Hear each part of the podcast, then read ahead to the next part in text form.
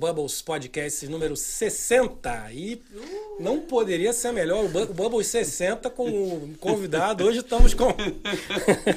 hoje temos o pacote completo. Hoje temos de tudo. Para começar hoje, não temos. Quer dizer, temos Juliana, mas Juliana está no Brasil, vai estar online com a gente. Estou aqui. Tá ela lá, lá, tá lá certinha. Nossa, que bonita. Fez o estúdio dela lá no Brasil. Bittencourt, nossa. Hoje não temos Paulinho. Paulinho teve um problema, não pôde vir. Mas, mas... temos pauzinho. Mas temos pauzinho, temos pauzão, temos tudo. Eu já vi que temos pauzinho, pauzão, temos tudo. Mas hoje temos aqui a tão aguardada volta da voz do Bubbles, que hoje também é a imagem do Bubbles e Lili Zucchini. Que saudade de vocês, minha gente. Morrendo. Tamo Hoje voltou ao vivo aqui Ó. com a gente.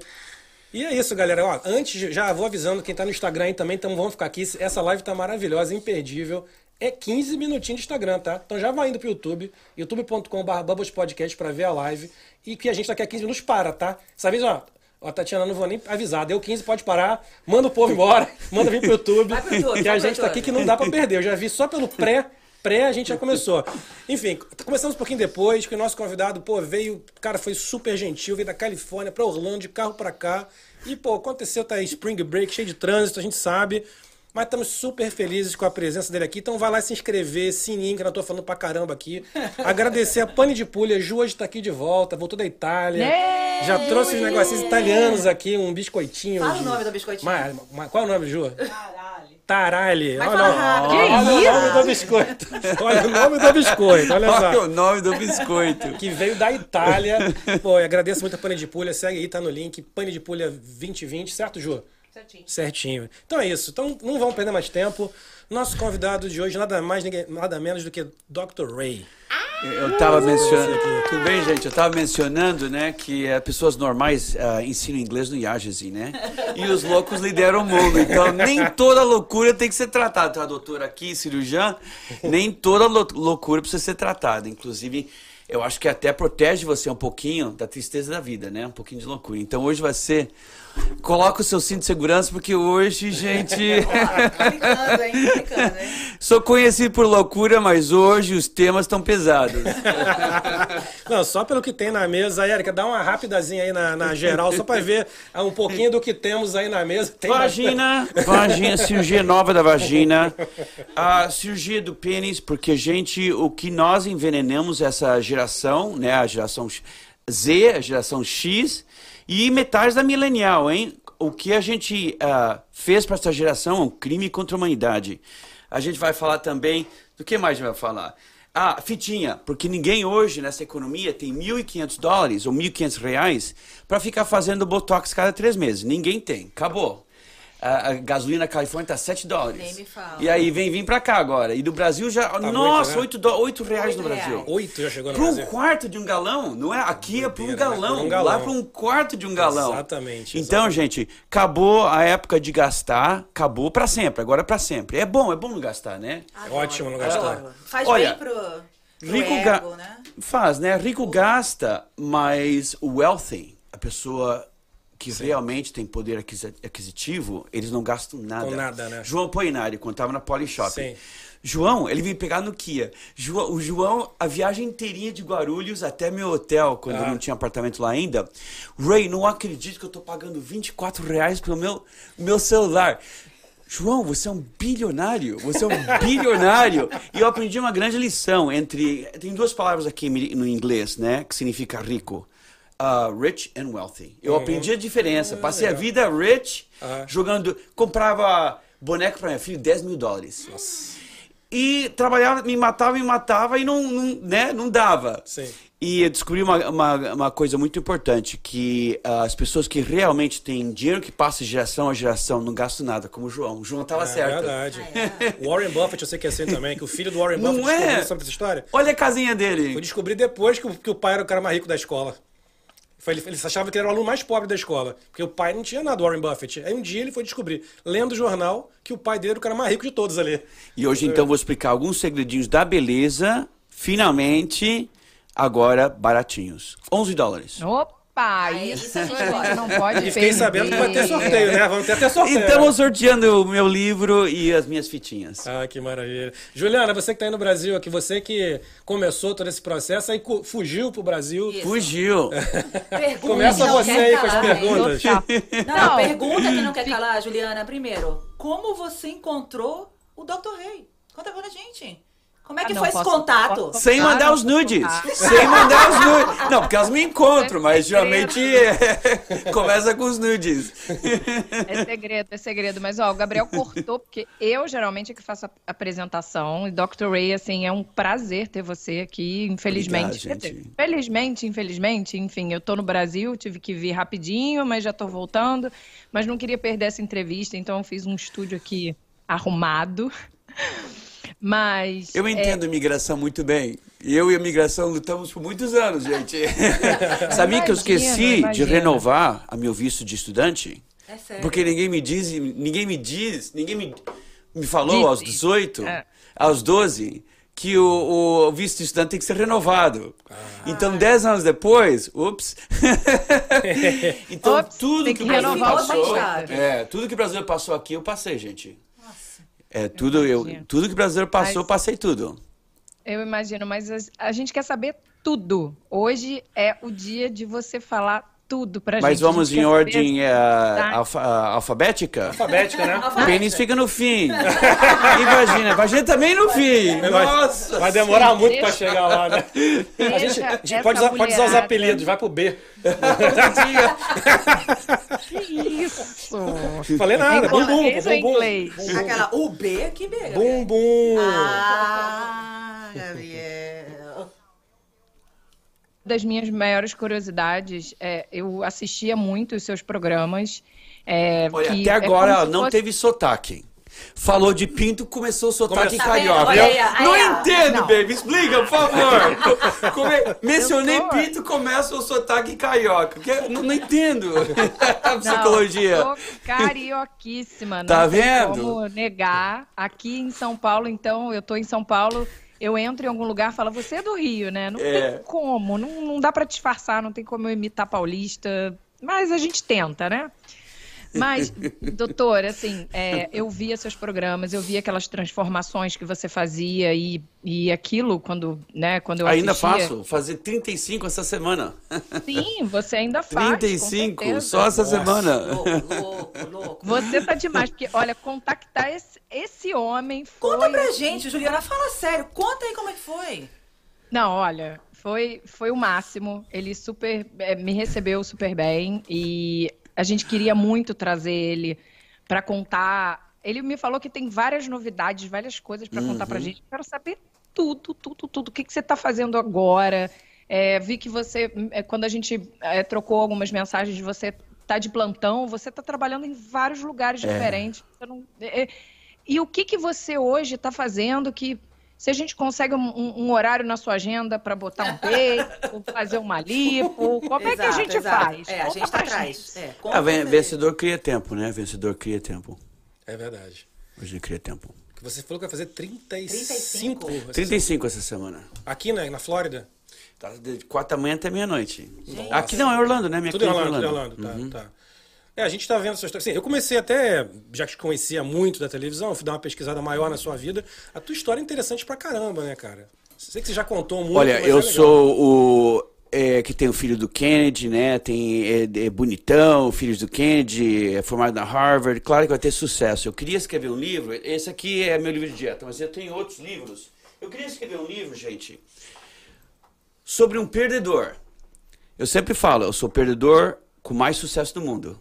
Perfeito. Eu queria que tinha um livro na, na, na, livraria que foi escrito por um perdedor. Olha, fiz seis aplicações para Harvard. Cinco fui rejeitado. Então alguém precisa escrever um livro para um perdedor que errou Sim. em tudo. Vazei minhas fotos pelado. Que errou em tudo e mesmo assim conquistou o mundo.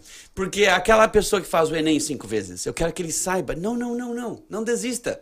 Olha, faz isso, isso, isso, entendeu? Certo. Porque a maioria dos livros são escritos por vencedores. É, só história bonita. Mas 98% do mundo é perde frequentemente. É então, é, eu sou o perdedor com mais êxito no mundo.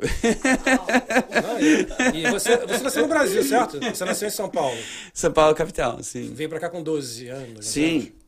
Mas eu já era marginal, eu carregava. É, é, outro calibre, né? Eu carregava um 22, uma pistola 22 já, no meu cinto, aos 12. No Brasil, isso? Sim.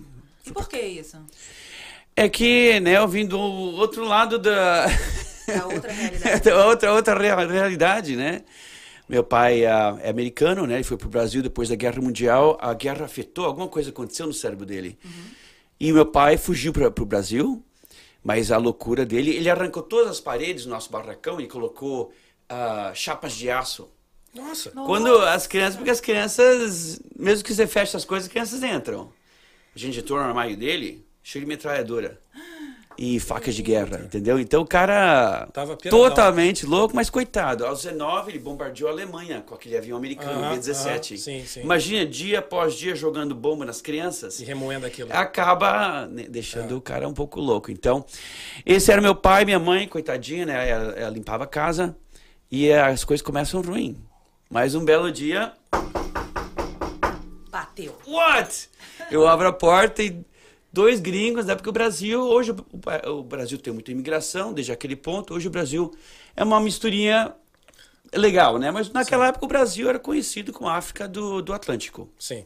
Então, ah, eu nunca tinha visto uma pessoa com olho tão azul. Um dia eu abro a porta, dois gringos altos, altos, magrinhos, magrinhos, com, inglês, com português bem quebrado. Nós somos da Igreja de Jesus Cristo, dos Santos dos Últimos Dias, os Mormons, né? E o cara me adota. Aquele filme que tá tocando agora aqui, Ender's Game. Sei. sei. Ele que escreveu. Ah, é mesmo? O Esse cara, que me adotou. Uau. Então, a minha conexão com televisão não é acidental. Aham. O cara que fez aquele famoso filme, Ender's Game, Sim. foi o cara que me adotou. Que coisa. Só que na época ele tinha 19. Novinho também. Levou para a família dele, a mãe dele já tinha nove crianças, né? Mormon tem muitos filhos. Já tinha nove crianças, adotou quatro mais. Nossa, mãe. Eles tiraram os filhos dos quartos e deram os, quar- os quatro quartos para quatro brasileirinhos sujos, porque a gente não não sabia higiene, né? No Brasil de 60 era outro Brasil. Exatamente. E, a e a então, quando eles, eles dizem que o americano é racista, eu não sei, gente, eu não vi. Você não passou. Então, essa era a pergunta. Você foi tratado igual? Teve algum preconceito por você O não americano ser... me tratou muito bem. Por isso que eu estou me aposentando em 741 dias. É, tá contando, E eu, gente, eu tá tô, eu tô entrando na, eu pedi, eu tô entrando na força, nas Forças Armadas Americanas Oi? e eu pedi combate. Eu vou ser cirurgião de voo, é aquele cirurgião dentro do helicóptero que pousa no meio do combate. E eu ah, e os generais, eu cheguei lá, né, os generais, mas você é o Dr. Hollywood? Sim. Você quer o quê? Explica essa história. Tipo, foca em mim. Olha a cara que os Yeah. generais fizeram. Oi? Ah, com licença, posso perguntar seu salário? Sim, um milhão e meio. Você sabe que as Forças Armadas Americanas só podem oferecer 85. Eu falei, olha, se eu tiver a oportunidade de limpar o banheiro da Academia Militar Americana de graça, não tô brincando, eu assinaria hoje. E o gringo, um olhando pro outro, esse cara é louco. é que eles não entendem patriotismo, né? Aquela mãe mormon com nove crianças, eles não eram ricos. Ela era secretária e o pai pintava ah, o outdoor. Já tinha nove crianças e adotaram quatro brasileirinhos. Aquela mãe, quando estava doente, ela me tratou como filho dela. Então, eu vou. ah, tá vendo? Fico emocionado. Oh. Eu vou pro. ah, eu vou pra guerra americana. E eu vou resgatar aquele soldado coitadinho de 19 anos de idade. Telefonar pra mãe dele. "Ah, Mrs. Smith, ah, é Dr. Ray. Eu tô com seu filho aqui. Não se preocupe, ele vai estar totalmente bem. Inclusive, vai voltar para casa mais bonito do que. Vai dar uma, vai dar uma. Ele levou um tiro na cara. e- Porque geralmente o exército só consegue ah, cirurgiões que acabaram de se formar. O cirurgião é mais perigoso os primeiros dois anos da formatura. Mas cirurgião velho como eu, nossa, a gente faz milagre com olhos fechados. Então, em 741 dias, eles me deram um cargo bem alto, né? Eu entro como coronel. Uau! Nossa, do nada coronel. Então, e eu, eu vou, como eu falei, ser cirurgião de voo. E ajudar os soldados americanos em combate. Que em lindo. combate, porque brasileiro não tem medo, hein? Pro, Nós somos uma combate, raça sem medo. Combate, é isso aí. Vamos pro pau direto, né, cara? Pô, que, que bonito isso, cara, que bonito. E você tem essa, esse histórico de, de querer colaborar no Brasil. Você fez a mesma coisa, né? Ou tentou fazer, não sei como é que foi. Olha, fiz quatro, quatro campanhas no Brasil. Eu fiz para deputado, deputado, né? Eu ganhei para vereador finalmente, fiz para presidente, como vocês sabem. Sim. E é difícil, porque no Brasil o voto é comprado. E né, eu fui de porta a porta, desgastando meus sapatos, a solas do meu sapato, mas raramente vi um candidato nas ruas. O voto no Brasil é comprado. Por exemplo, o irmão, digamos, é, é digamos, ele é governador ou ele é prefeito.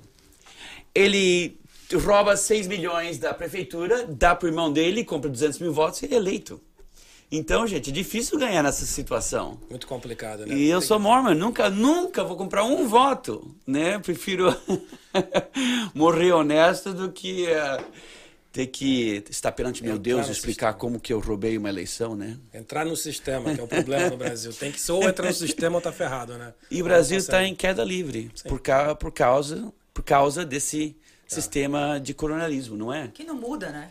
Não muda. Essa coisa só vem crescendo. É, o pai passando a sua fama para o filho é. e passando o seu, é, a sua coroação, vamos dizer assim, a sua é, coroação para o filho, adorei. não é? Bom nome. E, e o Brasil piora. piora. Né? O Brasil está muito pior. Eu, eu deixei o Brasil durante os generais. E o Brasil, mesmo comparando com os generais, está muito pior. É, por isso estamos aqui, né? Isso é triste, cara. mas é, mas é. Bom, de política, Pinto.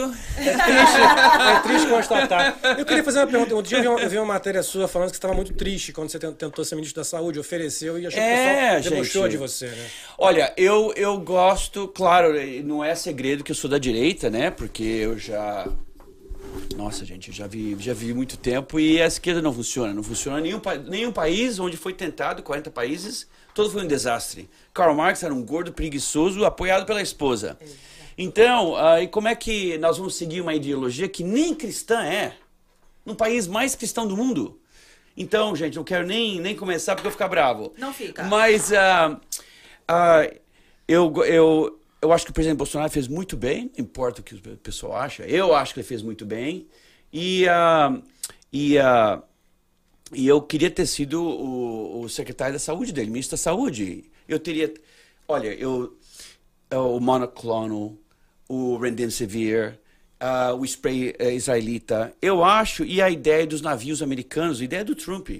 Se uma cidade está em vermelho, outra cidade está em amarelo, então você coloca os dois navios hospital aqui. Claro. Quando essa cidade vira amarela e essa está vermelha, os navios vão até lá. Se não é uma cidade da, das costas, então tem um trem uh, que tem hospital. Então, não é original. Eu roubei a ideia do Trump. Então, o que eu estou dizendo é, a gente precisa reinventar as rodas.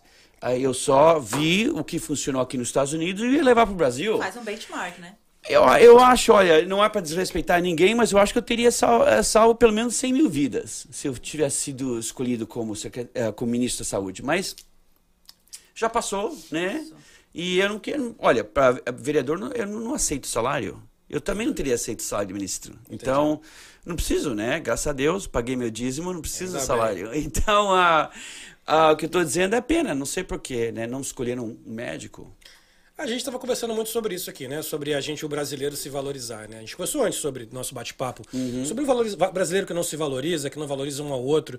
Você sentiu isso? Você sente isso? Você sente, por exemplo, eu vou te dar um exemplo, sem querer te comparar, que tem nada, tem nada a ver. Outro dia eu fui aqui na Lincoln Road, aqui em South Beach, sim. na galeria do Romero Brito. Que é um dos ah, caras mais xingados pelos brasileiros. Ah. E, e eu não entendo esse negócio. Ah, então vamos falar sério, gente. Gente, olha... Olha, nos meus 32 anos virei embaixador, não queria ser embaixador, minha mãe limpava banheiro, mas acabei sendo embaixador do Brasil, né? Eu, Grace, Carmen Miranda, Neymar, uns 5 ou 6. Uns desses aí. É, é, e não por escolha, a gente de repente acaba sendo embaixador do Brasil, uh, não oficial. E há uh, 32 anos, nossa, quanta cirurgia eu inventei, quanta cirurgia. Imagina, por que, por que cortar o seio se Deus já deixou uma cicatriz no umbigo? Se ginecologia usa endoscopia, por que não cirurgia plástica? Ajudei e células de tronco, enfim, e, e ajudei a inventar muito. Até o, jaleco, até o uniforme dos médicos eu inventei. Primeiro episódio do Dr. Hollywood eu saio com o jaleco preto. Por quê? Porque o jaleco tradicional da Harvard, que era branco, assustava a família, porque eu saía com sangue, gotas de sangue no meu jaleco, e assustava a família.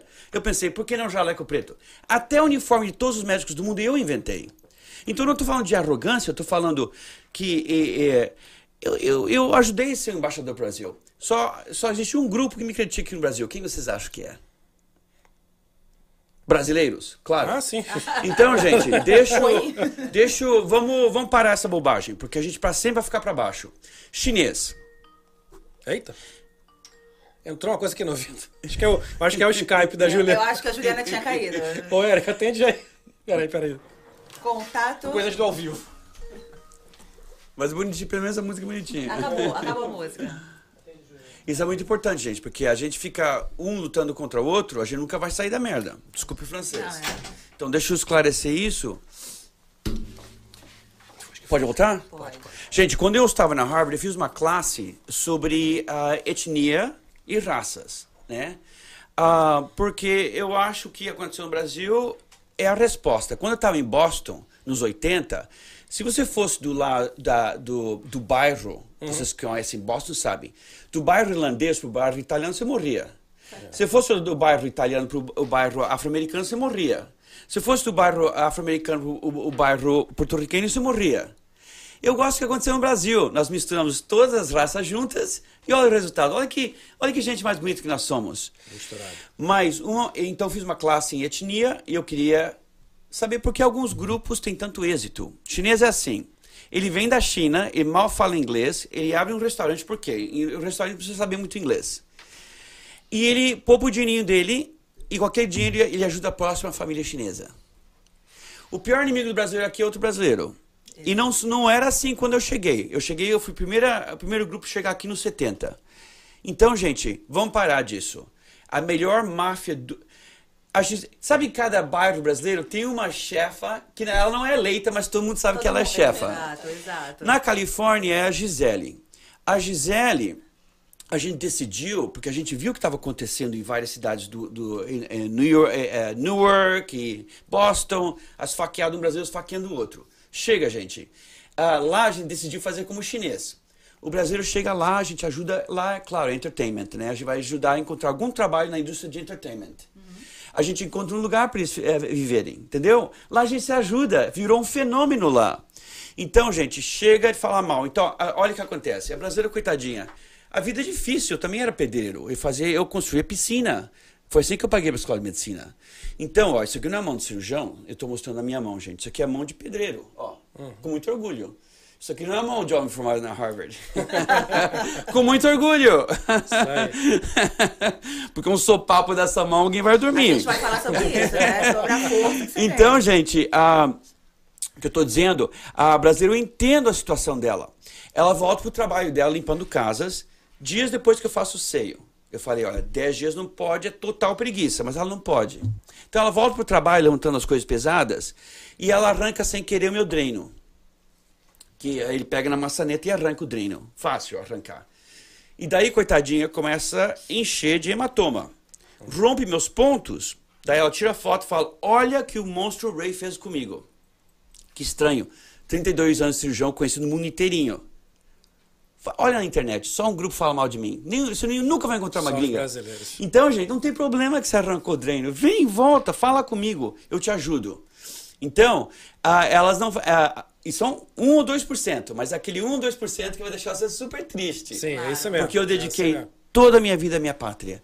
Meus irmãos vieram para os Estados Unidos, trocaram de nome, casaram com americanas, esqueceram o português, nunca mais nem mencionaram o Brasil. Mas eu tenho um amor pela nossa gente, um amor pela nossa pátria, que eu acho que é mais que óbvio. É. Ah, e isso quebrou meu coração. Então, gente, você voltou pro trabalho, abriu alguns pontinhos na barriga, não é grande coisa. Volta, eu coloco três pontinhos mais. Não é grande coisa. Não, ela tira foto, coloca na internet, olha que o Monstro Ray fez. Então, gente, eles fazem isso com pedreiro, eles fazem isso com todo mundo. Não pode, gente. A casa dividida cai, a Bíblia diz. Então, gente, daqui em diante começamos hoje. É isso aí. Daqui em vamos, diante, vamos o melhor. Isso. Olha, eu sou mormon. Eu posso fechar os olhos e eu sei que em um segundo vai ter 15 mormons aqui me resgatando. Qualquer problema que eu tenho, mesmo que eu esteja errado, Uhum. É só telefonar pro Bispo Mormon, porque é uma, mais mesmo uma mafiazinha do bem. Vamos criar a mesma coisa entre o brasileiro. Eu acho também. Que o melhor amigo do brasileiro em qualquer momento será a nossa, é com os russos. Nossa, mexeu com o russo, mexeu com a comunidade russa inteirinha. É verdade, é verdade. Gente, sério, daqui em diante. E eventualmente vão criar o Mercosul, uma piada da esquerda. Mas algum dia, quando eu for presidente do Brasil, eu quero criar uma união, como temos na União Europeia. Uma união de latino, porque aqui, coitadinho, o mexicano fala mal do salvadorinho, nós não falamos com, com o argentino. Chega, gente, vamos unir. O dia que a nossa casa latina está unida, nossa, a, é gente, a gente será assustador. Mas a quem, a quem interessa separar, né? Dividir para conquistar, não é isso? Então não vamos mais nos dividir. É Daqui em diante, vamos, o melhor amigo do brasileiro vai ser outro brasileiro. Outro brasileiro. Concordo. Não é? Eu tenho uma curiosidade. Sim. Mudando de, mudando não sou gay, é só metro. Ah, tá. Essa era a segunda curiosidade. Tá? Era a segunda. Tem uma grande diferença entre metro. É que você percebeu que você deixou de ser só um cirurgião para também ser uma celebridade? Como foi esse, opa, mudou aqui? Eu acho que ninguém procura isso. Porque uh, quando o programa, né, você sabe, o programa tem apogeu, daí Sim. tem aqueles, aqueles anos no meio, daí tem o próximo programa de apogeu, daí tem. Uh, olha, no pior, quando o Dr. Hollywood estava aqui, gente, em 1912 por aí, eu ia para Disneyland com meus filhos, eu não passava da segurança todas as mulheres na fila inteirinha queriam tirar foto comigo. E você não vai dizer não, porque. E, e perguntando, você faz a minha cirurgia? E todas fazendo as perguntas, né? A doutora entende. Nós temos uma doutora cirurgiã aqui, ela entende muito bem. Todo mundo vai perguntar, né? Não tem problema, gente. Eu amo as mulheres, não tem problema. Mas eu literalmente eu não entrava na Disneylandia. Eu ficava naquela aquele lugarzinho ali, dá uma checada na, na sua bolsa. Ah, ah. Eu não saía daquele ponto. Eu ficava oito horas lá. Nossa. Tirando 3, 4 mil fotos. Então, gente, meus filhos vinham para Disneyland e saíam no fim do dia. Pai, vamos embora agora. E você lá atendendo eu... todo mundo. então, eu acho que ninguém gosta. Ninguém realmente dentro. Eu acho que o Silvio Santos, caminhando por São Paulo, Coitadinho. não quer tirar 200 fotos. É. Então, eu acho que ninguém procura isso. Mas eu estou muito grato pela essa plataforma, porque algum dia eu queria, eu quero trazer não aquela direita ah, que julga os gayzinhos, gente. Nem Jesus julgou a mulher samaritana no poço de água. Ah, e uh, eu fiz seminário, gente. Se eu uso a Bíblia, eu fiz quatro anos de seminário. Chocante, uma né? Cheia de... Tem 61 anos, dá para acumular muita coisa, gente.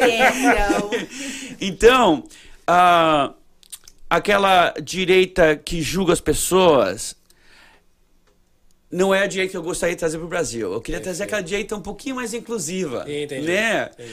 Uh, como mais ou menos Ronald Reagan. Ronald, eu sempre falei isso. Não é? Então, ah. uh, não estou criticando outros líderes da direita no Brasil, eu só queria trazer uma direita um pouquinho mais polida. É. E, uh, e eu acho que uh, chegou a hora do Brasil seu, liderar o mundo. Os Estados Unidos não era nada antes da Guerra Mundial. É Quando ele ganhou da, contra a Alemanha e o Japão, ele virou uma potência. Ah. Eu acho que chegou ao Brasil ser uma potência. Porque o brasileiro não tem vergonha de Deus. O brasileiro paga seu dízimo. O brasileiro, todo, todo brasileiro ajuda alguém na família. Todos, não existe exceção. É verdade. Por que não brasileiro a gente não começa a guerra, né? Os paraguaios nos atacaram, mas a gente nunca começou uma guerra. Por que não o Brasil na liderança do mundo? Em vez de países que sempre eh, começam guerra. Então, eu queria trazer isso para o Brasil algum dia, mas sem celebridade, eu acho que ninguém projeta algum dia quero ser celebridade. É, tem gente que projeta, é, né? Mas jura? Tem, claro, tem. Não, tem Isso tem, não traz alegria. Tem gente que vive assim, cara. Quero ser celebridade, Nossa. busca a todo custo, né? Eu acho que é um dos grandes problemas da atualidade é essa. Quero ser famoso. Com as redes sociais, principalmente, é. né? O povo começou a projetar ser celebridade. Eles vão ter uma decepção. Uhum. Eu só comprei aquela corda, gente. Não quero falar isso filho da doutora, porque ela vai ter levar pro conselho médico. Só comprei aquela corda, gente, quando eu vivia naquela mansão enorme. É mesmo? Só comprei a corda quando eu tinha aqueles seis carros italianos. Para você aquilo era... No... Quando eu vivia na barracão na Ilha Bela, nossa, coisa mais alegre. Felicidade não tá no dinheiro, né? Não está, gente. Coisas, é. As pessoas colocavam a mão dentro da minha propriedade para ser mordidos pelos meus pastores alemães para nos processar. Oi? As mães das crianças vinham na minha casa e escorregavam de propósito, porque a gente olhava na câmera, escorregavam de propósito para me processar. E ainda a corte, ah, mas ele é rico. Mesmo que ela fingiu, a corte ainda fazia pagar essas mães que caíam na minha casa de propósito. Sério mesmo? Isso acontecia? Nossa. Que loucura, cara.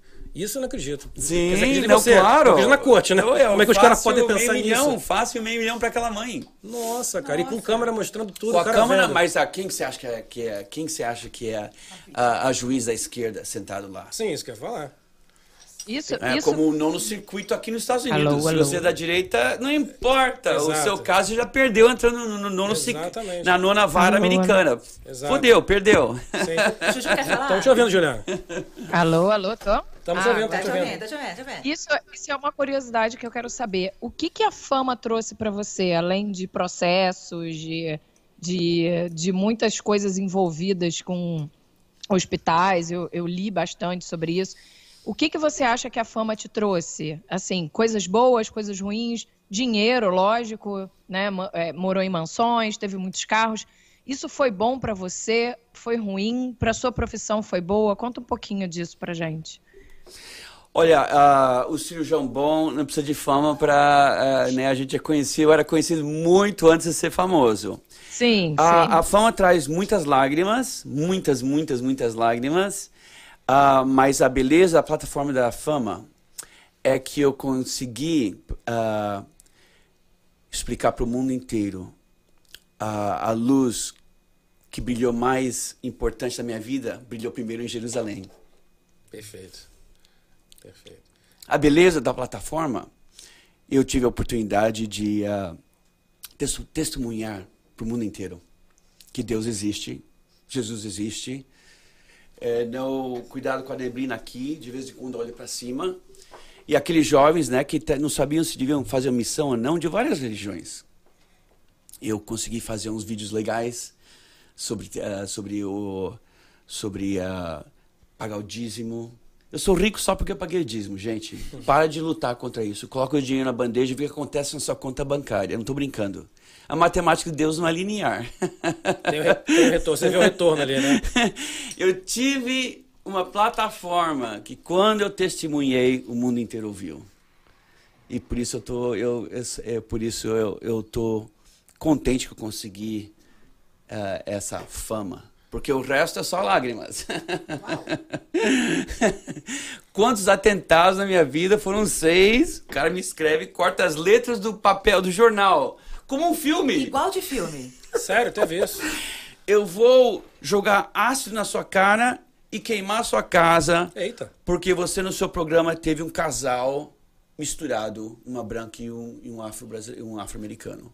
Um afro Nossa! Vou jogar um ácido na sua cara. Um ácido na sua cara. Seis vezes, gente. Eu levei quatro tiros. Sério? Quatro Mas eu tenho, eu tenho a minha, a minha equipe muito boa, né? Eu tenho uma equipe boa de brasileiros. Mas, uh, então, o risco é alto. Pergunta para qualquer pessoa, né? Uau. Mas a beleza é que quando eu estiver perante o meu Deus, Ray, e essas fotos? Jesus, só, só um minutinho. Foi sem querer. Foi e essas fotos? Essas fotinhas aí. Senhor, foi sem querer. Não, gente, mas até as fotos têm, têm, uma, tem uma certa razão. Os médicos, a gente faz as coisas baseadas, né? É, tem que ter uma razão. Eu, em todo evento que eu... Olha, é, uma companhia de restaurantes, por exemplo, de baladas, pagavam 15 mil dólares para eu abrir uma balada. Tinha um evento, eu entrava no evento, tinha 50 caras. Dr. Gay, Dr. Gay, tudo cantando juntos. Então o que eu fazia, eu, com licença, ia lá, arrebentava alguns, até que o Brasil começou a imitar os Estados Unidos e começou a dar BO. É. Então não tinha mais opção de arrebentar os caras. É. Arrebentava funcionava. Mas a um certo momento, uh, como brasileiro eu tenho a obsessão de copiar tudo que o americano faz, exagerar por cima. Então, uh, começou a dar BO. duas vezes que eu tive que falar com o delegado, eu decidi que dar soco não ia funcionar mais. Mas continuava. Dr. Gay, Dr. Gay, bunda mole. Ó, oh, bunda mole chegou. Um dia vazei as fotos. Ah. Um dia vazei as fotos. Nossa senhora! Nunca mais! Mas eu venho de outra geração, não sabia que o search engine brasileiro podia ser acessado Uau. pela internet americana. Ai, foi tudo. Ai, acabou. Então, é como eu pensar, bom, se eu tô na China e eu vazo minhas fotos peladas na China, só fica no search engine chinês. Porque é outra geração. Não, né? O mundo e inteiro. De repente, o mundo inteiro. Aí, aí como é que ficou a. Cor de rosa. Então, pois é, como é que ficou o apelido?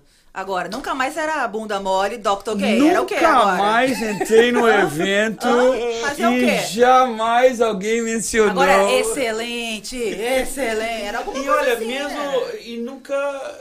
Gente, nunca. Nunca vi um dano é, disso. Eu pensei, nossa, Ray. Mas é. É que eu não sabia que a internet era conectada no mundo inteiro, né? Porque é outra geração, gente. Não é que não tinha celular quando eu era pequeno, não tinha telefone, gente. É.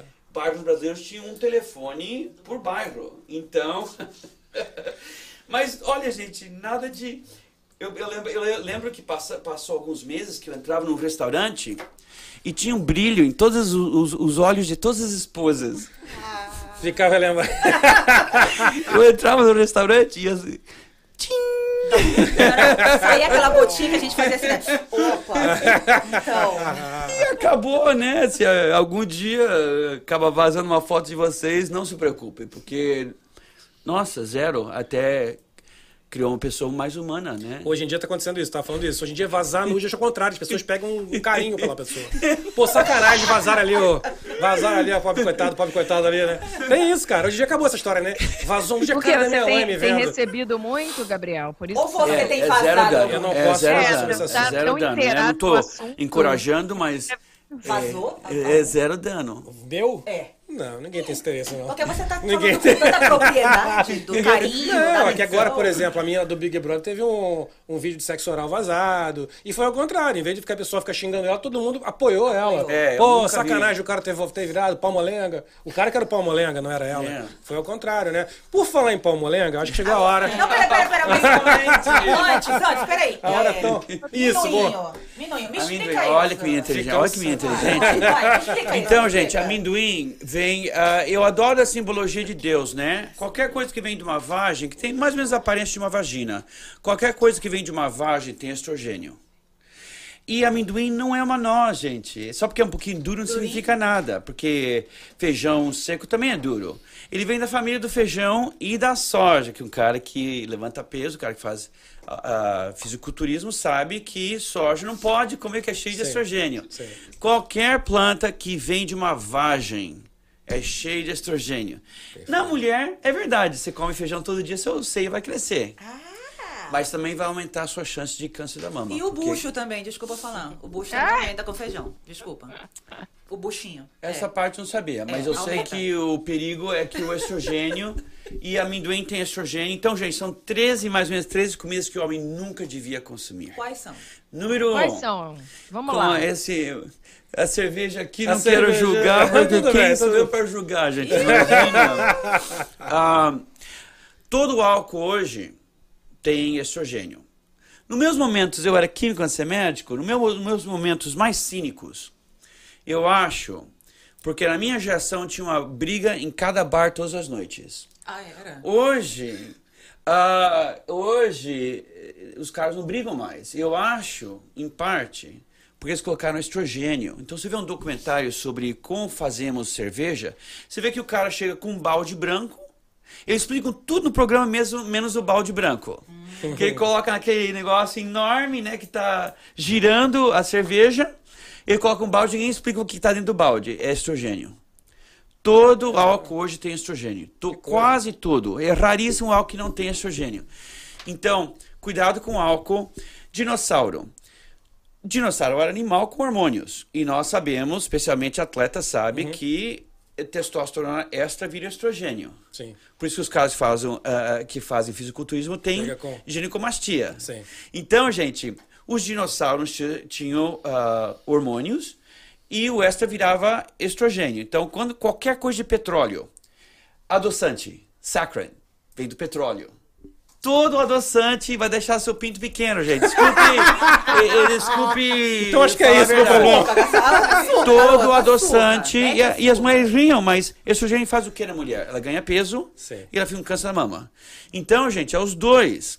Então, álcool qualquer coisa de petróleo. Você vê que, é, você vê que na Europa, quando você estiver em país, não tem garrafa de plástico.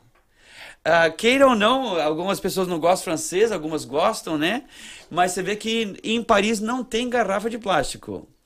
Uh, então, tenta um, um, dólar a mais comprar uh, Pellegrino na garrafa de vidro, gente. Pelo amor de Deus. Então, qualquer coisa, até ficar esfregando muito, muito no plástico, aquele recibo na farmácia, aquele recibo é cheio de estrogênio.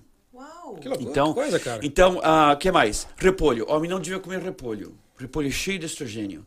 Por alguma razão, Deus colocou em algumas plantas, também colocou testosterona em algumas plantas. Algum dia eu posso falar sobre o lado bom das o plantas. Bom, né? Tem planta que uh, uh, é, tem uh, testosterona que não causa dano ao corpo humano, que é bom para todos nós, como uh, tribos terrestres, cava, maca, murapuama, tem várias plantas. Não é tudo ruim, tem também o bom. Uh, mas, uh, então, essas comidas não deviam ser consumidas, gente, porque nós temos um problema enorme hoje em dia, é microfalos. O pênis caiu de 17 a 14 em uma década. O problema é que o pontinho dela fica 17. Então, essa é a estatística. Um terço de todas as mulheres nunca tiveram um orgasmo. É frustrada. Um terço só de vez em quando. E um terço as louquinhas, claras, ninfoníacas, é sempre. Mas o que me preocupa é, gente, é o sexo que Deus fez. O sexo que Deus fez. Tem capítulos na Bíblia, por favor, dá uma olhadinha no Velho Testamento. Que o capítulo inteirinho dedicado ao sexo. Não é só para recriação? que sexo que Deus fez. Deus fez é a coisa, é o melhor exercício do mundo. Sexo bem feio. Não estou dizendo sexo como é feito aqui nos Estados Unidos. Estou dizendo sexo, o nosso sexo, que termina o almoço dia seguinte. Uau, uau. não tô falando. Oi. Não tô falando sexo de gringo, nada contra gringo. 15 que minutinhos é, que é, de que, coelho, Nossa, não, né? 15. 15 de coelho, olha não. lá, 15 minutos. Tem gringo que 3 minutos. Ps, ps, ps, entendeu? Coelho, Mas de eu tô coelho. dizendo sexo estilo brasileiro, que é o almoço dia seguinte. Ah, esse sexo queima 10 mil calorias. Não tem. Olha, a esteira. Uma hora na esteira é 400 calorias. O melhor exercício do mundo é sexo, gente. E hoje em dia nós temos uma geração. Coitadas das mulheres. Estão todas trabalhando. 80% de toda mulher trabalha. É muito estresse a mulher. Faz 4 horas de lição de casa de noite. É tudo enganação da, do, desse cara. E quanto mais ocupado ele mantém você. O que é que Jesus fez entre 0 e 30? Nada. Nunca se sabe muito, né? O que é que se sabe. Jesus fez entre 0 e 30? Nada. que é que a missão dele foi de 30 a 33? O que é que Moisés, e eu amo Jesus, o que é que Moisés fez de 4, 40 anos no deserto? Nada. Sabe o que falta nessa geração? Nada, fazer nada. Fazer nada é bom, né? Essa correria é um truque da oposição para manter você tão na, na neblina que você não cogita qual é, qual é realmente a razão da vida. Que é o momento para a gente se preparar para aquela reunião com Deus. Só. então, gente, essas mulheres estão é, 80% trabalhando. Você acha que a mulher hoje em dia está mais alegre? Não, muito mais triste. Então, gente, uh, uh, 80% das mulheres trabalhando, é 4 horas de lição de casa e com os filhos todas as noites. Não tem sexo mais. A mulher casada hoje tem zero libido. E, e uh, que pena, porque o sexo que Deus fez é o melhor exercício no mundo. Então, vamos devolver para as mulheres a nossa sensualidade, trazer de volta a nossa sensualidade. E como você faz isso? Olha, eu tirando aquela, aquele pezinho que ela ganhou, Uhum. É, é ah, um buchinho só né? tirando aquilo, porque aquela gordura daqui até aqui, ela cria estrogênio. Que bizarro! É como uma bola rolando montanha abaixo, uma bola de neve. A bola rolando montanha abaixo, ela ganha tamanho. Que bizarro! Que a gordura abdominal cria estrogênio.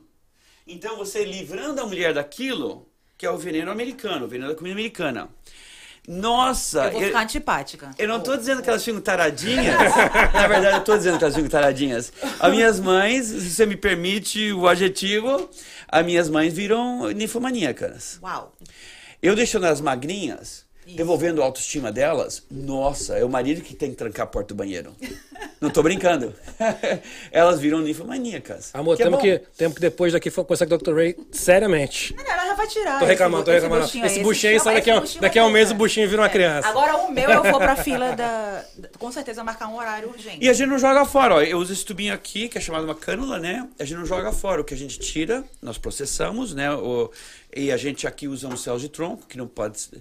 Eu amo, a mormon a gente ama os católicos, mas em país católico não pode usar céus tronco. Então a, a gordura transferida no Brasil, por exemplo, fica bonito por seis meses, gordura vira óleo, o óleo absorvido acabou. Aqui nós colocamos céus de tronco. É como o ortopédico coloca nas suas juntas, o neurocirurgião coloca no seu cérebro, enfim. Por quê? Ela gera mais células de gordura. As células de tronco são pluripotentes elas geram outras células, entendeu? Ah. Então, a gente coloca as células de tronco, as bundinhas aqui, na verdade, crescem. E a gente coloca uh, na sua bundinha, e agora anunciando a nova cirurgia, moças em casa, ah, nós colocamos no seu clitóris. Então, eu faço muitos, eu faço muitos uh, pênis, mas hoje em dia eu também faço clitóris. Ah, quer dizer que essa, essa gordurinha que tira aqui do buchinho. Eu processo ela, em outras palavras, eu quero rico em, em células de tronco.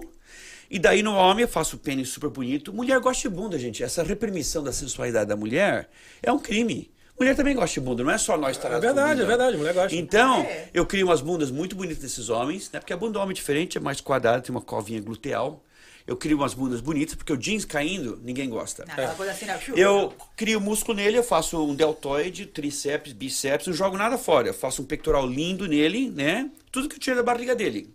E o, o pênis aceita mais ou menos 600, uh, 100 ml de céus tronco, né? Que aumenta o pênis mais ou menos 300%, três vezes mais coloca um pouquinho de testículo para fazer os pênis. Posso mostrar meus pênis? Mostra, eu fazia uns pênis enormes. Eu tô aqui, ó, ó super empolgadíssima. Tem um povo aqui no chat que tá começando a se empolgar para ter um pinto. Eu fazia uns pênis enormes e eu notava que a bolinha ficava. não, não combinava. Então hoje eu também coloco um pouquinho no escroto, né? Fica bonito. Ah, então tem que fazer toda uma harmonia. Né? Entre é. o pinto e, o, e, as bolinhas. Claro. Tem que ser uma coisa harmônica também. Não dá pra ser Mas... um negócio só, né? Lili. Você, qual é a que falar sobre isso, gente? Ah, Lili entendida ah, Vamos falar da vagina, gente. Então hoje a gente vive amontoado, um em cima do outro. Olha, aqui mesmo, perto da praia, os prédios lindos, mas todo mundo, todo mundo desses prédios aí morrendo de, de solidão. É. Então, gente, uh, hoje em dia, uh, infelizmente, né? É, nós criamos isso. É, existe a mulher muitas vezes tem que autoestimulação, infelizmente, né? Porque é um mundo que, como eu falei, vivemos um em cima do outro, mas mesmo no casamento você pode viver só. É então, uh, você não quer tomar bomba porque vai mudar sua voz, seu cabelo vai cair. Então, hoje em dia, gente, eu consigo é, mesma maneira que eu coloco no pênis, eu coloco no clitóris. Deixa um pouquinho mais saliente, é só tocar nele e já explode. e, uh, então, gente, é soluções, pensa bem. E mesmo as, as moças casadas, né? As moças casadas, uh, porque tem rapaz que nunca. O brasileiro, eu acho que a gente tenta desde, desde jovem aprender é. onde estão os botões. Acho que sim, acho que sim. Mas eu acho que outras culturas é. não colocam muita importância. É, é. No brasileiro, a gente tem muito orgulho de ser muito bom no escuro. Exatamente. A gente fica tentando descobrir onde é que fica. Não né? é? é? Mas tem. Eu, no Brasil, brasileiro no escuro é Cirque Soleil, graças a Deus.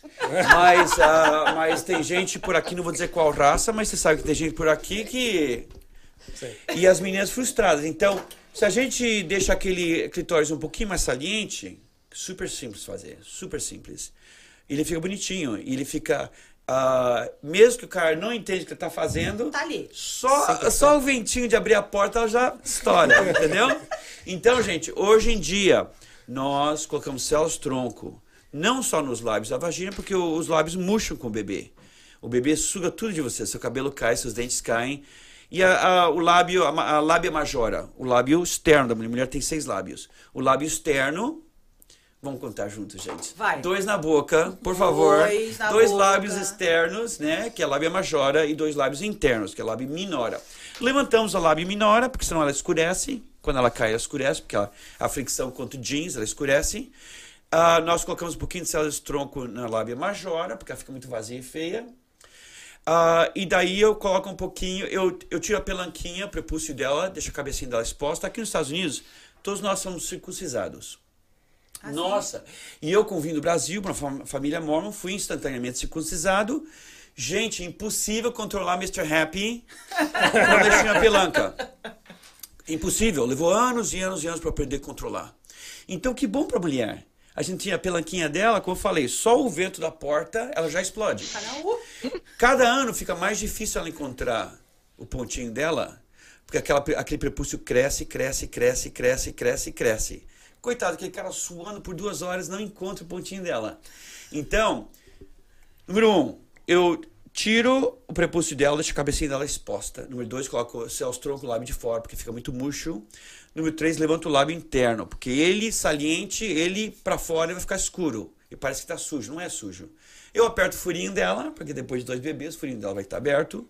Não faça cesárea, gente. Deixa eu fechar o seu furinho. Ah, é? Todo brasileiro faz cesárea e, e, e muita brasileira acaba com quiloide. Ah, é? E a barriga adormecida para sempre. Para sempre.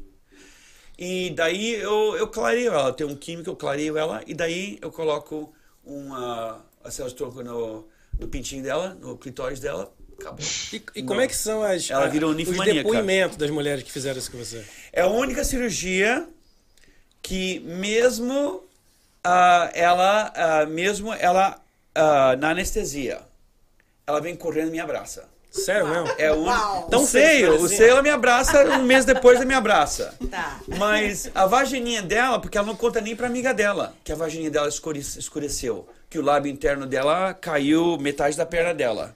Que o lábio externo dela esvaziou. Que o furinho dela tá. Dá, dá passar um caminhão, entendeu? Eita. Então o que eu tô dizendo, gente, ela não conta isso nem pra amiga dela. Sim. É verdade. E é, é- é a cirurgia que eu sou mais abraçado, é essa. E a, a média da idade que é a procura?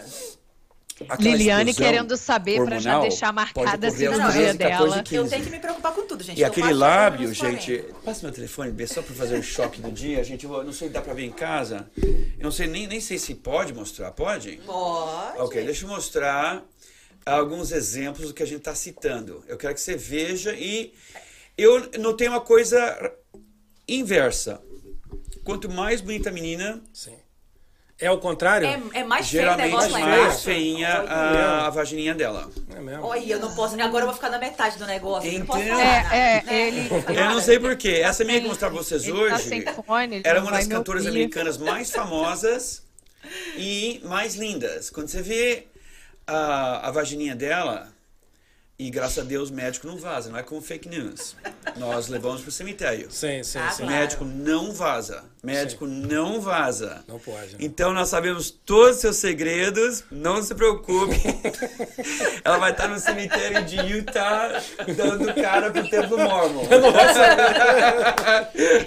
Gente, Ela não é doutora, fala a verdade. Peraí, Ele, eu a, Ju, a Ju tá querendo falar com você. Ô, Bota bebê. aqui o, o, Bota, o- bota o o fone. Vai, É, hoje, hoje. Olha que é, bundas bonitas que a coloca os procura, rapazes. Esse a- cara as mulheres era nerd. estão- Só um minutinho, bebê. Dá, dá pra você Tá. ver? Dá pra ver, Ju? Esse Sim. cara aqui, ele era nerd.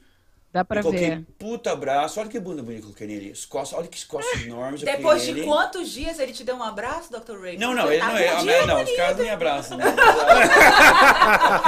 O que eu tô dizendo, olha, olha que braço bonito a gente faz. E que bunda bonita. Mulher gosta de Não, bunda, tá gente. bonitinho, tá tchutchu É, Esse negócio agora, de reprimir a sensualidade da mulher, Gente. é, eu acho que isso é um crime. É verdade. Mulher Não, também não. gosta de bunda, então Tem eu razão. coloco umas bundas muito É masculinas nesses caras. Adorei. adorei. É, e ah, fica muito bonito e, e esquece o outro lado, nossa gente. Os meus pintos chegam no peito dele, ele sentado ereto. Eu tô- eu não tô brincando, gente. Caramba, cara. Então, deixa eu Tem só... um cara que tem um amigo aqui perguntando se tem cirurgia pra diminuir o pinto, né? Acho, que, é, acho que é meio Você caô pode isso aí. E quem, Ah, é. e quem acreditou essa É, história? ninguém, né? Quem acreditou? Só pode ser o Bernardo falando um negócio Não, desse. Deixa eu mostrar Samuel, a, a ah, vagininha pra você Samuel ver. tá perguntando. Que triste. Olha, Como Renata. diminui, gente? Olha isso, Ô, Renata. Renato. Olha, gente, ó, 300%. Então, o, ó, eu vou mostrar, gente, o que está acontecendo nessa geração. Não é... Por favor, doutora, note o corpo ginicoide dele. Ginicoide é um, é um uh, uh, adjetivo médico, né? Que significa corpo já feminino. E eu, eu entro nesses, esses, uh, nessas academias americanas, e na verdade o mundo inteiro. E a gente vê que o moço já tem o corpo ginicoide. Então, gente, Nossa. esse pênis é o tamanho normal hoje. Não é. É isso, gente. Não é muito, viu né? seu pai correndo pro banheiro anos atrás. Ele, não, ele não viu, ele não percebeu que estava no escuro. Você notou uma coisa muito interessante, seu pai. Seu pai era um cavalo. E toda aquela geração, a gente. Alguém, não, isso aí tá alguém, muito pequenininho. Mas diminuiu muito sabe, mesmo, hein? Sabe qual a beleza de, do Ray? É que eu nasci sem filtro. Não, isso, isso é ótimo. Isso uma é pessoa honesta, uma, no mundo inteiro, totalmente honesto. E você vê que eu deixei 300% maior. Impressionante mesmo a diferença. Tá um e eu coloquei assim, um pouquinho o testículo também, só pra não ficar que muito, é pra fazer a... pra não ficar muito desigual. Coisa, né? cara. Deixa eu mostrar a moça com a vagininha esfolada. Ereto, ereto é maior ainda. Não, isso é só. Ó, claro, é? claro, claro, claro. Liliane, eu, eu, tenho que perguntar isso aqui. Oh, fazer, fazer cócega no seu estômago. Se o Dr. Ray é aberto, eu tenho que ser aberta também. Não, a minha, a minha pergunta. O assunto é, é pinto, seguinte, vamos falar de pinto. Hoje, as mulheres estão muito uh, à procura de, de transformações faciais, corporais. Sim, sim. E realmente a parte vaginal não é uma coisa aparente. Você acha que isso é um procedimento que as mulheres estão procurando hoje para a autoestima delas? Porque a facial é uma coisa visível. Então você põe um botox, você bota é, é, é enchimento nos lábios, você faz uma cirurgia de pálpebra. Então isso é visualmente é, é, dá é para todo mundo ver. Eu pensava que eu de pálpebra, pálpebra. E eu Mas pensava que eu era o, o o, o, o, religioso bitolado. Bebê, é, é, é, óbvio que você não está indo para as festas que eu sou convidado. Hoje em dia, sexo é em público, muitas vezes mais que dois indivíduos envolvidos, sempre abaixo das luzes. Uau! Ah, e, e olha essa vagininha aqui, eu quero que você veja essa. Hein? E você vai entender rapidamente porque a mulher hoje em dia faz essa cirurgia. Não sei se ela consegue ver. Uh, olha, essa moça linda, uma das cantoras mais lindas de Hollywood. Você acha que ela se sente confortável? Nossa, não, gente! Sob luzes, porque hoje em dia o sexo é começado sob luzes, várias vezes em lugares públicos. Que coisa, hein? E. Uh, Diferença absurda. Nossa. E você vê que o lábio dela externo está vazio. Então a gente preenche o lábio externo, levantamos o lábio interno e olha que a gente, olha que a gente cria. É inacreditável.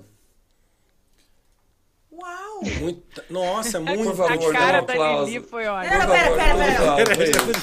Não, não, não. Muito bom. Tem, tem lugar para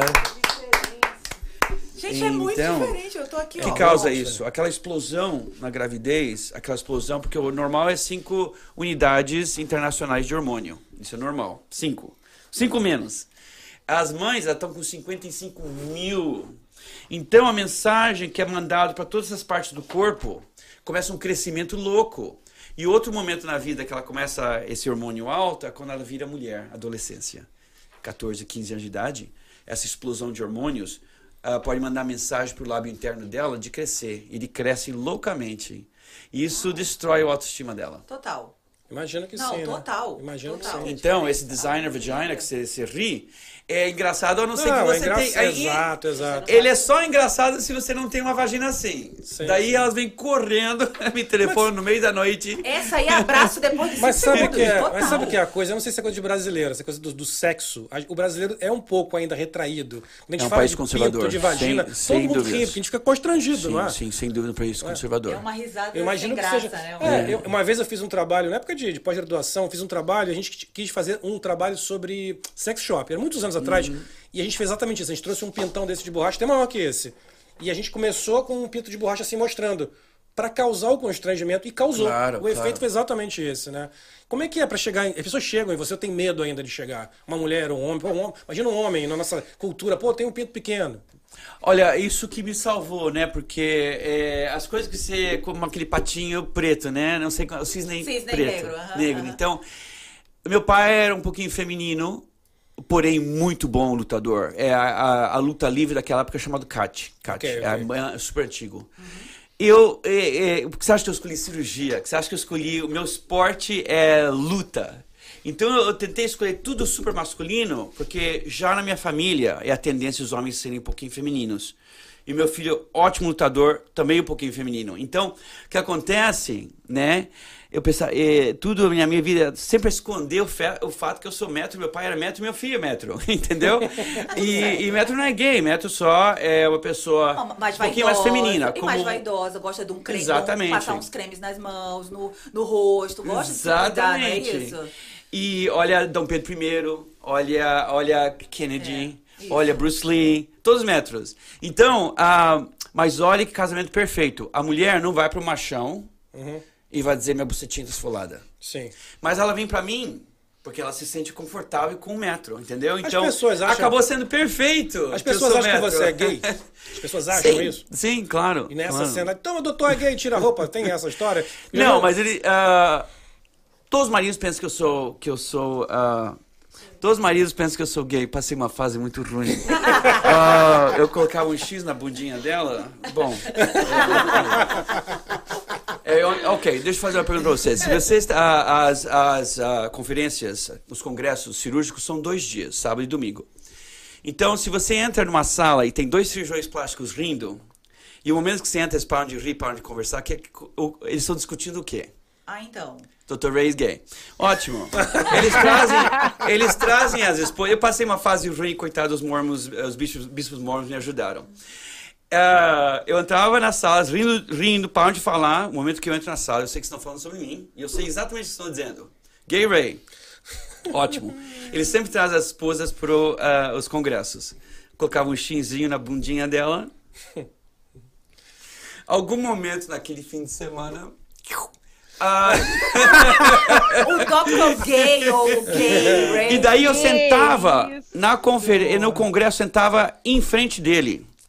O cara nunca olhava pra cima, porque ele sabia que eu sabia, que ele sabia que eu sabia, que eu sabia que ele sabia. Se o Ray é tão gay, como é a sua esposa? Ah, graças a Deus eu passei aquela fase cinco anos na cadeira do Bispo Mormon. Imagina, cinco anos. Ah, mas hoje eu tô curado. Tá, né? Porém, Passou, curado passou. começa com CU.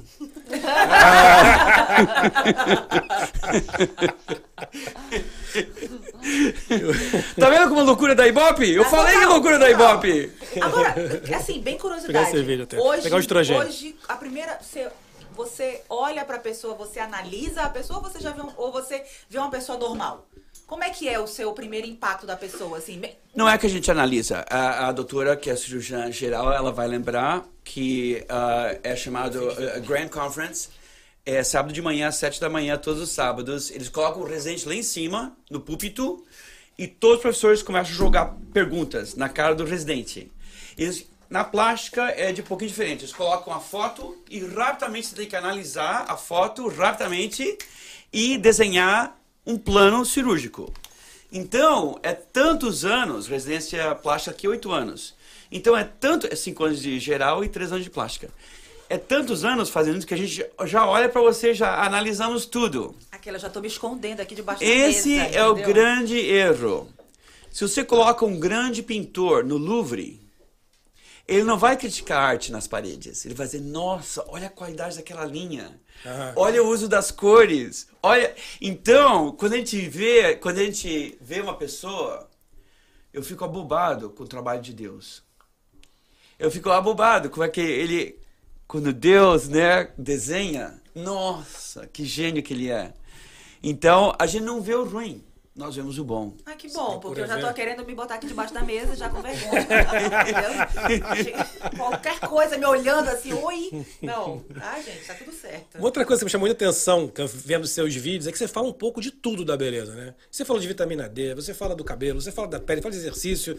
É isso mesmo que passa em você, essa, essa vontade de mostrar tudo pra pessoa ter um ser completa do cabelo, a pele.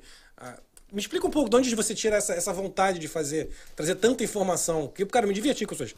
Vitamina D, cara, eu já tô pegando sol de 15 minutos todo dia. Eu já parei de comer amendoim. Te botou só de sacanagem isso aqui, cara, porque eu não queria saber do amendoim. Não queria saber do amendoim. A cerveja eu vou ter que parar também, aí isso é duro. Mas me fala um pouquinho sobre isso, que eu achei muito legal isso Olha, na, eu acho que a doutora, ela não pegou essa geração. Quando eu entrei na medicina, né, nos 80, a medicina era reduzida a uma parte. A fratura na maca número 1. Um.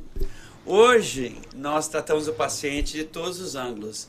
Uh, psicológico, uh, uh, até na, naturopatia, né? Que não, se mencionar, você é admitido da escola de medicina antigamente. Hoje a gente, a gente ataca como Eisenhower atacou a França do ar, do submarino, da marinha de guerra, atacou os alemães de todos os ângulos. Hoje em dia a gente, a gente trata o paciente de todos os ângulos, até espiritualidade, entendeu?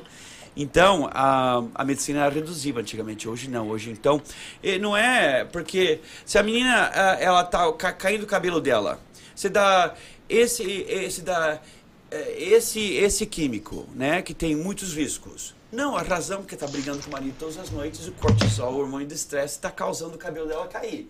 Então você tem que você tem que olhar todos os ângulos e tratar de todos os ângulos, entendeu?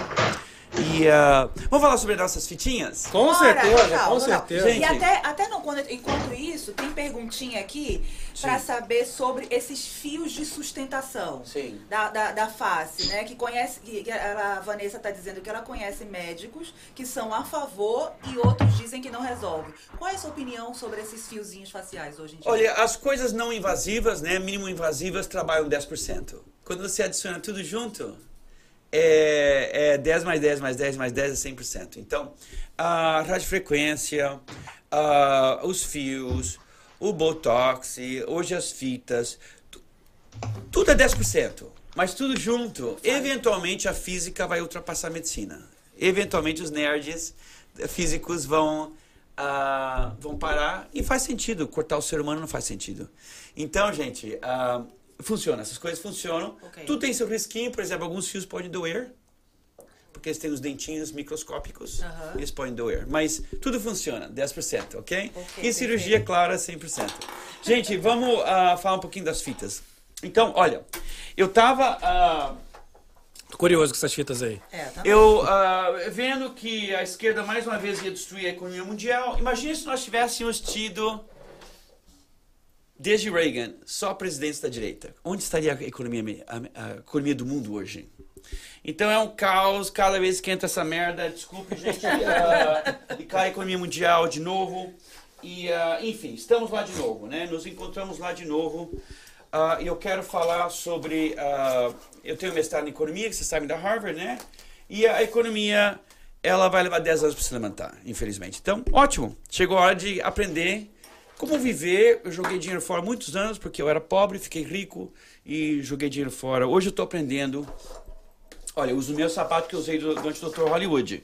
Sim, era mil dólares, mas eu nunca mais comprei outro. É o meu, é eu, mesmo? Eu, eu aprendi é os meus sapatos do Dr. Hollywood. Eu aprendi. eu estou me livrando de todos os meus carros italianos. Gente, realmente, os wealth. Wealth é diferente de ser rico. De ser rico, é verdade. E eu, o rico é só uma geração. O wealth passa por Já, muitas gerações. Exatamente. Então, gente, não é? Então, agora eu quero ser wealthy, não rico. Rico já fui, já joguei fora. Gente, então eu notei, hoje em dia ninguém vai ter 1.500 reais e nem devia de qualquer maneira para fazer botox cada três meses, né? E tem risco, né? O olho pode cair, enfim. Eu notei uma coisa interessante, né? Porque a, a igreja mormon onde eu ia era lá em Beverly Hills. Uhum. E tinha algumas moças ainda da geração do branco e preto, as velhinhas sentadas lá atrás. E eu notei uma coisa muito interessante, que a geração de branco e preto, estou mostrando fotos da geração de branco uhum. e preto, Sofia Loren, enfim, uh, várias outras.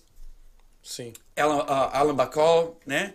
E, e eu, uh, eu notei que essas moças, antes do filtro, que não tinha filtro, eu notei que essas moças dessa geração não tinham rugas.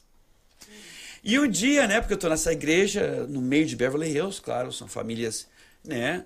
Uh, e eu perguntei para uma dessas velhinhas, eu falei, desculpe fazer essa pergunta, mas como é que a sua geração não tinha rugas? E ela falou, ah, Ray, esse é o nosso segredo. E ela falou que a gente usava fitas de noite para treinar a testa.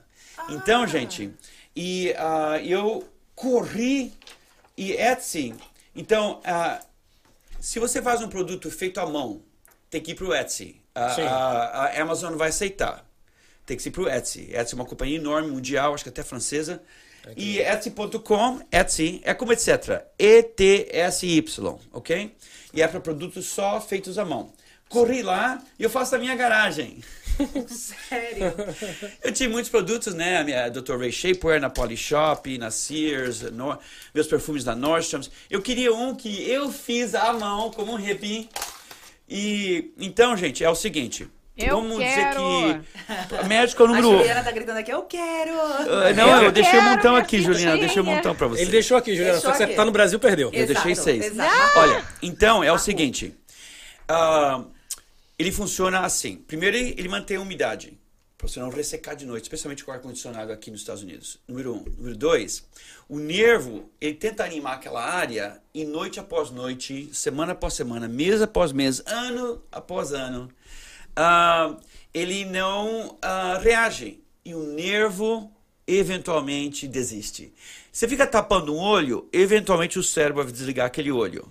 Então, é a mesma coisa. Número 3. Existe uma propriedade. No dia eu colocar cirurgião aqui, fica eu só focado. É, colocar a doutora. Porque ela entende o nosso horror, né? Ah, existe uma propriedade do silicone que a gente aí não, não consegue explicar. Por exemplo, quando ah, a gente tira um implante, ele explodiu, quando ele vaza, quando o silicone vaza em cima da incisão, a incisão desaparece. Por isso que tem muita fita no mercado de feito de silicone. E último, pressão. Se você olha para sua cesárea, você nota que a parte que está embaixo da sua calcinha sarou perfeito. Então, pressão faz o colágeno, que é totalmente desorganizado e feio, alinhar. Quando o colágeno está alinhado, a cicatriz desaparece, ok? Essas quatro razões é a razão que a fita funciona. Então, é assim que se faz, gente. Com retinol, todos os cremes não funcionam. Retinol, único mostrado pela ciência, funcionar, ele deixa o dermis mais grosso. Então, pega o retinol, que eu estou lançando hoje. Eba, Nossa, eba. levou meses e meses e meses. Ah, vamos dizer que o seu problema é o número 11. Então, coloca retinol nos seus dedos e faz a massagem assim, gente. Eu estou indo do maionete pro nasolabial, do lado do seu nariz, entra no número 11 e passa para as rugas da testa. Faz isso por 10 minutos com retinol. Deixa secar.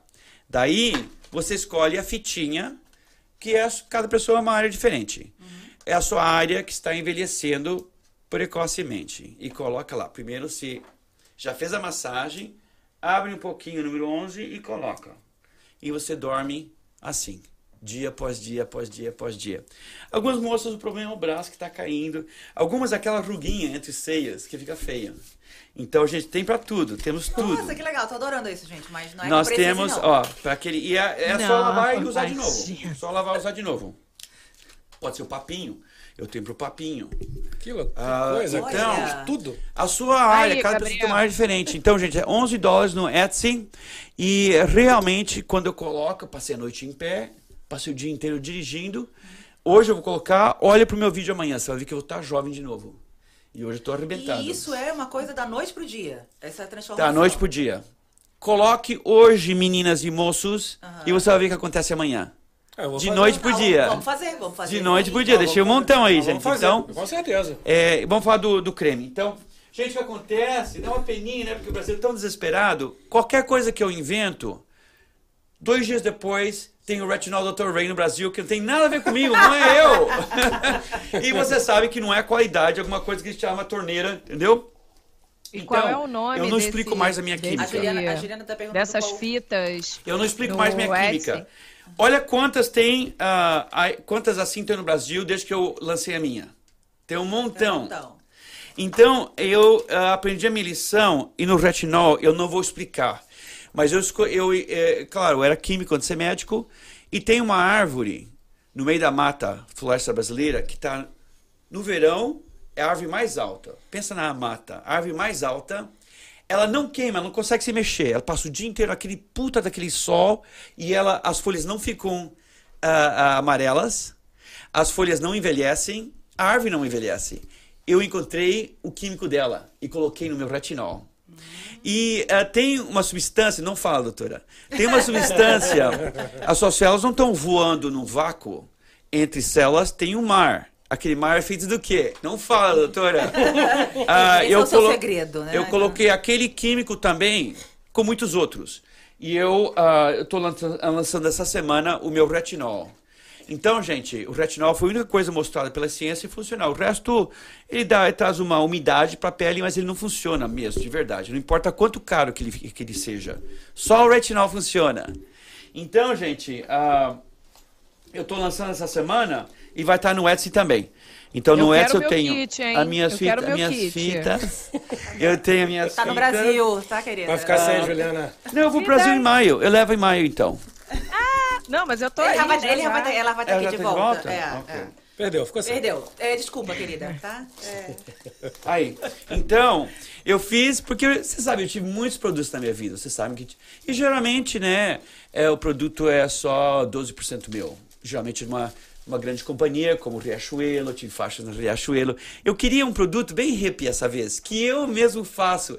Eu faço a, a garrafinha. Ai, eu quero! eu, quero. eu, uh, eu faço. Uh, Foque em mim, gente. Olha a minha cara Foca de vidona. Ah, não, não, é focar em mim. Ah, foca em mim. Eu, eu quero, não, não, não, tô brincando.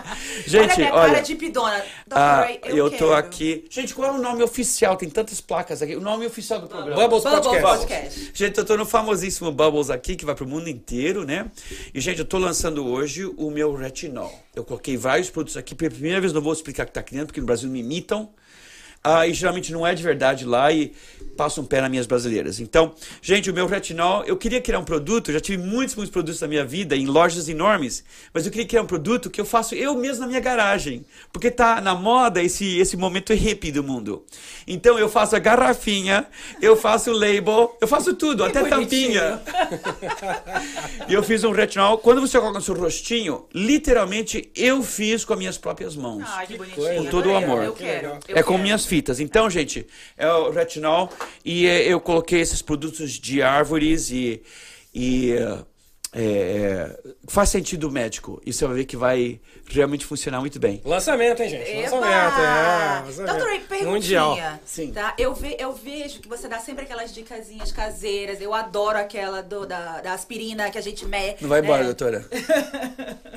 que a gente amassa. As mães são muito sexy. Gente, olha, vamos. Olha, mostra. Tá, vamos falar um mito. Gente, faz sentido mostra, que Deus, mostra, mostra. ele criou uma atração dentro do homem. Ele não quer admitir porque o brasileiro é muito machão. Uh, mas como eu sou um pouquinho feminino, eu vou admitir. Deus criou em nós uma atração pela mãe. Faz sentido. Imagina quando ela está toda delicada, se todos os homens fugissem para as montanhas. Na verdade, a gente acha que a mãe é muito atraente. Eu atacava a coitadinha da Hayley com a pancinha, né? Ela corria atrás dela e atacava ela. que você sabe, doutor, é bom pro bebê. Ah, então, o que eu estou dizendo, as mães, eu não sei porque elas se sentem não tão atraentes como antes, mas homem é atraído por mulher uh, grávida.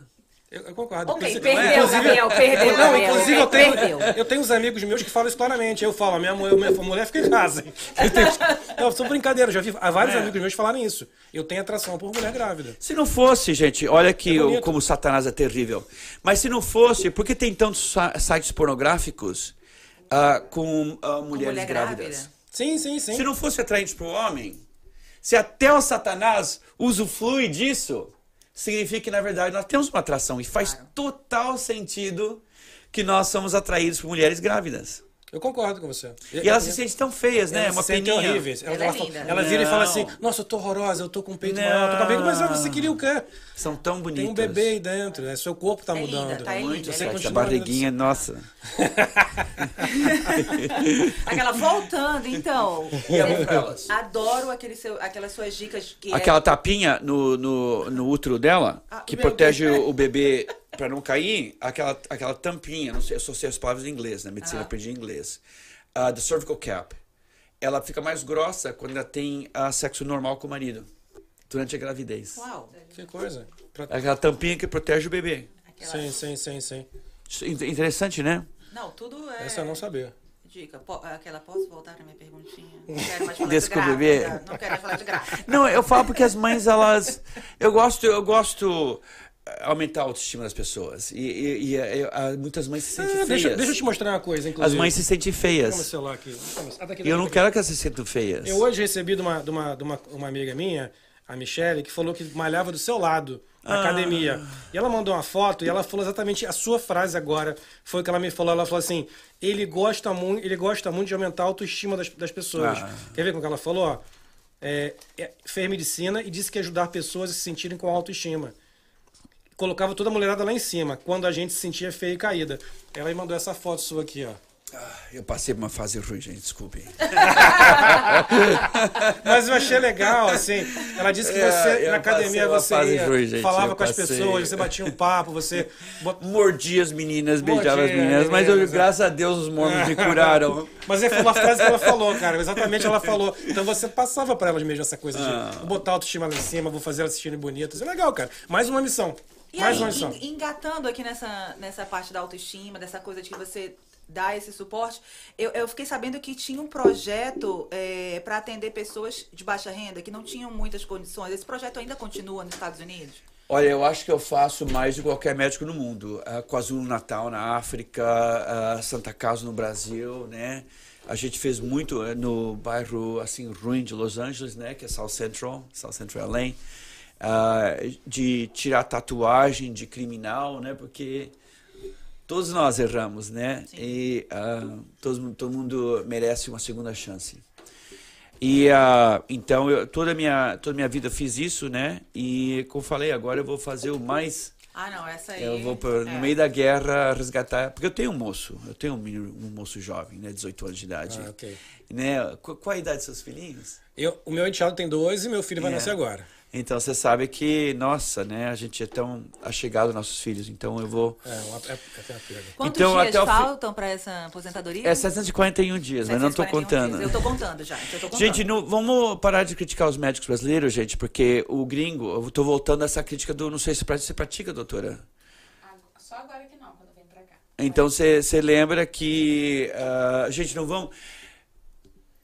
Não é crítica contra uma raça, gente Imagina aquele gringo Ele careca e gordo, nada contra careca e gordo, tentando fazer uma bunda brasileira. Nossa. Então, eu não conheço ele, mas tem outro cirurgião plástico aqui brasileiro. São poucos nós brasileiros aqui. Porque fazer os testes aqui é impossível. E, pra, e nós que viemos cedo o suficiente para começar, para fazer tudo aqui nos Estados Unidos, levam muitos, muitos anos. Então, tem três ou quatro médicos brasileiros aqui nossa, eles são arrebentados pelas as mulheres brasileiras. Gente, o gringo é incapaz de fazer um corpo brasileiro. Incapaz. Não entende. Ele não tem aquela. É, olha, olha o Nadal, vamos pegar um exemplo de tênis. Olha o Nadal quando ele tem aquela sensualidade latina quando ele play tênis. Olha os nossos jogadores de futebol, tem aquela sinfonia que só ocorre dentro do latino. E o gringo pode jogar uh, futebol, mas é um futebol forçado, robótico. Quando você vê o latino, é uma sinfonia. Então, um, para criar o corpo brasileiro, você tem que ter mãos brasileiras, formado nos Estados Unidos, porque a escola brasileira, infelizmente, não tem os recursos que a americana. O gringo joga uma fortuna nas escolas aqui, lá, coitadinho, nem é tem verdade. cadáver. É. Então, o um, que eu estou dizendo, vamos parar de criticar. A cirurgia plástica começou durante a Guerra Mundial, Primeira Guerra Mundial, né, Dr. Gillis, uh, começou a, a, plástica durante a, a, Primeira Guerra Mundial, porque os tiros na cara, né? Só tem 100 anos, gente. E para 100 anos, o fato que a gente consegue reconectar dedos, é uh, reconstruir na, narizes, nossa, estamos longe de perfeição. Mas o que a gente já consegue fazer é muito bom. Então, vamos parar de criticar os médicos. Será leva um ano. Tem dias eh, bons, dias ruins. Mas vai ficar tudo bonitinho no fim. Voltar e fazer um retoquezinho não tem problema. Quando, quantas apendicites abrem por si mesmo, não tem problema, volta, retoca a cicatriz e fica bonito. Resolve. Entendeu? Porque eu ouvi que tem outro brasileiro aqui, coitado, eles arrebentam ele. E muito médico americano não aceita brasileira. Ah, é? Tem isso, é? Já criou aquela reputação. Nossa, ah, se é brasileiro, não te aceito. Não, aceita, não, nossa, entendi. A brasileira reclama, fala mal, porque para falar mal é fácil, né? Enquanto o americano não aceita pedido brasileiro. Não aceita, imagina. A gente não pode criar isso aqui nos Estados Unidos. Não, Vamos. De jeito nenhum. Uh, e não era assim na minha geração de brasileiros. Eu fui a primeira geração, a gente veio dos 70. A gente, era, a gente não, não passava o pé no, no gringo. Sim. Não pode, gente. A gente tem que. Vamos. Tem muito brasileiro bom, são dois ou três que dão a reputação ruim para todos os brasileiros. Sim. Mas a primeira coisa que a gente é, ouve quando chega aqui é o Brasil, não faça negócio com o brasileiro. Não trabalhe com o brasileiro. O brasileiro vai te passar Não, vamos mudar essa é reputação. a primeira coisa que a gente ouve. Vamos né? mudar essa reputação, gente, Tem que por mudar, favor. tem que Então, mudar. Não vamos um criticar o outro, vamos dar 110%, né? Sim. Super honestidade. Aquela, eu quero super mudar de assunto. Como é que é o assédio? Cê, né, Conta pra gente como é que é o assédio desde, sabe? Desde até que parece que estão Yeah. falando aqui que até beliscar a bunda já aconteceu. Ah, é, a Ana Marcante Ah, teve já agarraram meu pinto várias vezes. Agarraram o pinto assim, do nada? Gente, olha, vamos, vamos, ah, agora eu vou ficar um pouquinho irritado. Então, a Ai. esquerda, ó, começou. Aquela. A esquerda, que eh, Deus tinha dois filhos, né? Aquele que carregou a cruz, daí ele tinha outro filho. Então, a esquerda, que sem dúvidas vem do outro filho, ah, ele criou uma guerra entre o homem e a mulher. Imagina. No momento que o homem está tão suave, no momento que o homem está tão. perdeu totalmente a masculinidade dele. A esquerda começa uma guerra entre homem e mulher. Imagina. E em países como os Estados Unidos, onde o homem, coitadinho, já é tão suave que dá peninha dele. Precisa três pílulas azuis aos 23. Se eu, se eu tivesse uma situação que a mulher tivesse tomado uma pílula azul para estar comigo, eu falei, ó, querida, não se preocupe. É como é com Tilinol, como é que é? Entendeu? O fato que menino aos 23 anos de idade tem que tomar três pílulas azuis Nossa. Para conseguir ficar com a menina por cinco minutos, porque não era como a minha geração que era a noite inteira até o dia seguinte. Gente, telegrafa que o abuso de uma esquerda fora do controle, feminismo eu entendi a, a- razão do feminismo, mas qualquer coisa para ser abusada. O feminismo, eu nasci quando o feminismo começou. Eu tenho 60 anos de idade. A mensagem que todos nós homens recebemos é que a gente não presta, É verdade. Ah, o, o, o esposo não é necessário. O homem hoje em dia está tão triste. Nós, na verdade, eu passei o negócio inteirinho bisolhando você, mas a cirurgiã, mas na verdade porque você é cirurgião, não porque você é mulher. Então, nós hoje, eu posso falar com toda honestidade, nós perdemos a atração pela mulher. Então, 60 anos dizendo para nós todos os dias: Sim. você é homem, você não presta. Você é homem, você é incompetente. Ah, tudo nós podemos fazer melhor que você. Hoje nós acreditamos que nós somos merda. O índice mais alto de suicídio é entre homens. É homens da nossa idade. Uhum. Ah, então, gente, cuidado, hein? Porque aquele preguiçoso na sua casa vai ser um homem e você vai sustentar ele. Você totalmente removeu a. a... Você dizendo para aquele menino todos os dias que ele não presta, a professora dele também disse isso para ele. A televisão o dia inteiro diz isso para ele. Você vai criar um homem que você vai sustentar, que tem zero autoestima e com zero autoestima vem zero ah, ah, motivação. Então, gente, ah, e a gente, a gente realmente não presta tanto assim. Quem inventou a luz? Thomas Edison. Quem inventou a televisão? Ah, Farnsworth. Quem inventou o, o micro-ondas? Ah, foi o. ah, quem inventou a geladeira foi o Cooling. Quem inventou o carro? Henry Ford. A gente geralmente não presta, tem certeza? Então o que eu estou dizendo, gente, como uma pessoa da direita, muito irritado com isso, porque eu tenho um filho. E eu notei nele que ele não tem ambição. Coitadinho, perdeu total ambição. Eu falo, Robin, tem tantas meninas bonitas na sua classe. Não, pai, não vale a pena.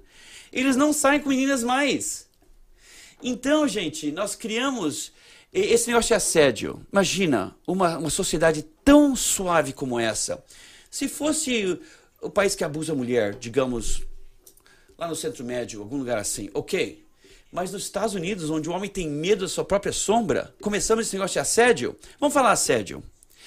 Eu estava no evento, quando meu programa estava no, no apogeu. E uma artista super, super, super, super conhecida. Não Aquela- posso nem dizer o nome vai dela. falar o nome? Ah, eu tô na, na- no tapete vermelho e alguém belisca minha bunda. Penso que é um filho da puta idiota enchendo meu saco, como sempre. Sempre a mesma coisa, arrebento ele, mando pro hospital, fim de história. Eu giro e essa famosíssima americana, não, não é famosa, famosíssima. Ela falou: Nossa, Ray, você tem uma bunda bonita, Ray. Não me senti ofendido, achei que, nossa, essa menina é tão famosa, beliscou a minha bunda. Minha mãe limpava banheiro no Brasil. Então, gente, eu tinha uma enfermeira quando estava na residência. O cirurgião não usa ah, A gente não usa cueca porque no trauma a gente acaba encharcado em sangue. Como o pênis tem um furinho, ele fica bebendo aquele sangue com hepatite C o dia inteiro. Então, o cirurgião, você vê que a gente nem usa meia. A gente usa jaleco, que a gente pode trocar rapidamente para outro jaleco, sem roupa de baixo, porque senão fica encharcado em sangue. Um hospital super ocupado com muito trama é o dia inteiro você está no sangue. Então, ela vinha todos os dias, ela é chefe de enfermagem, todos os dias ela falava, Ray, que cueca a gente está usando hoje? E ela abria meu jaleco, nunca me ofendeu. E ela sabia que você estava sem cueca, né? Eu e todo o resto dos residentes. Então, o que eu estou dizendo, gente, é, eu entendo a necessidade disso um século, dois séculos atrás, ok? Mas hoje, ele, como qualquer coisa na vida, pode ser abusada.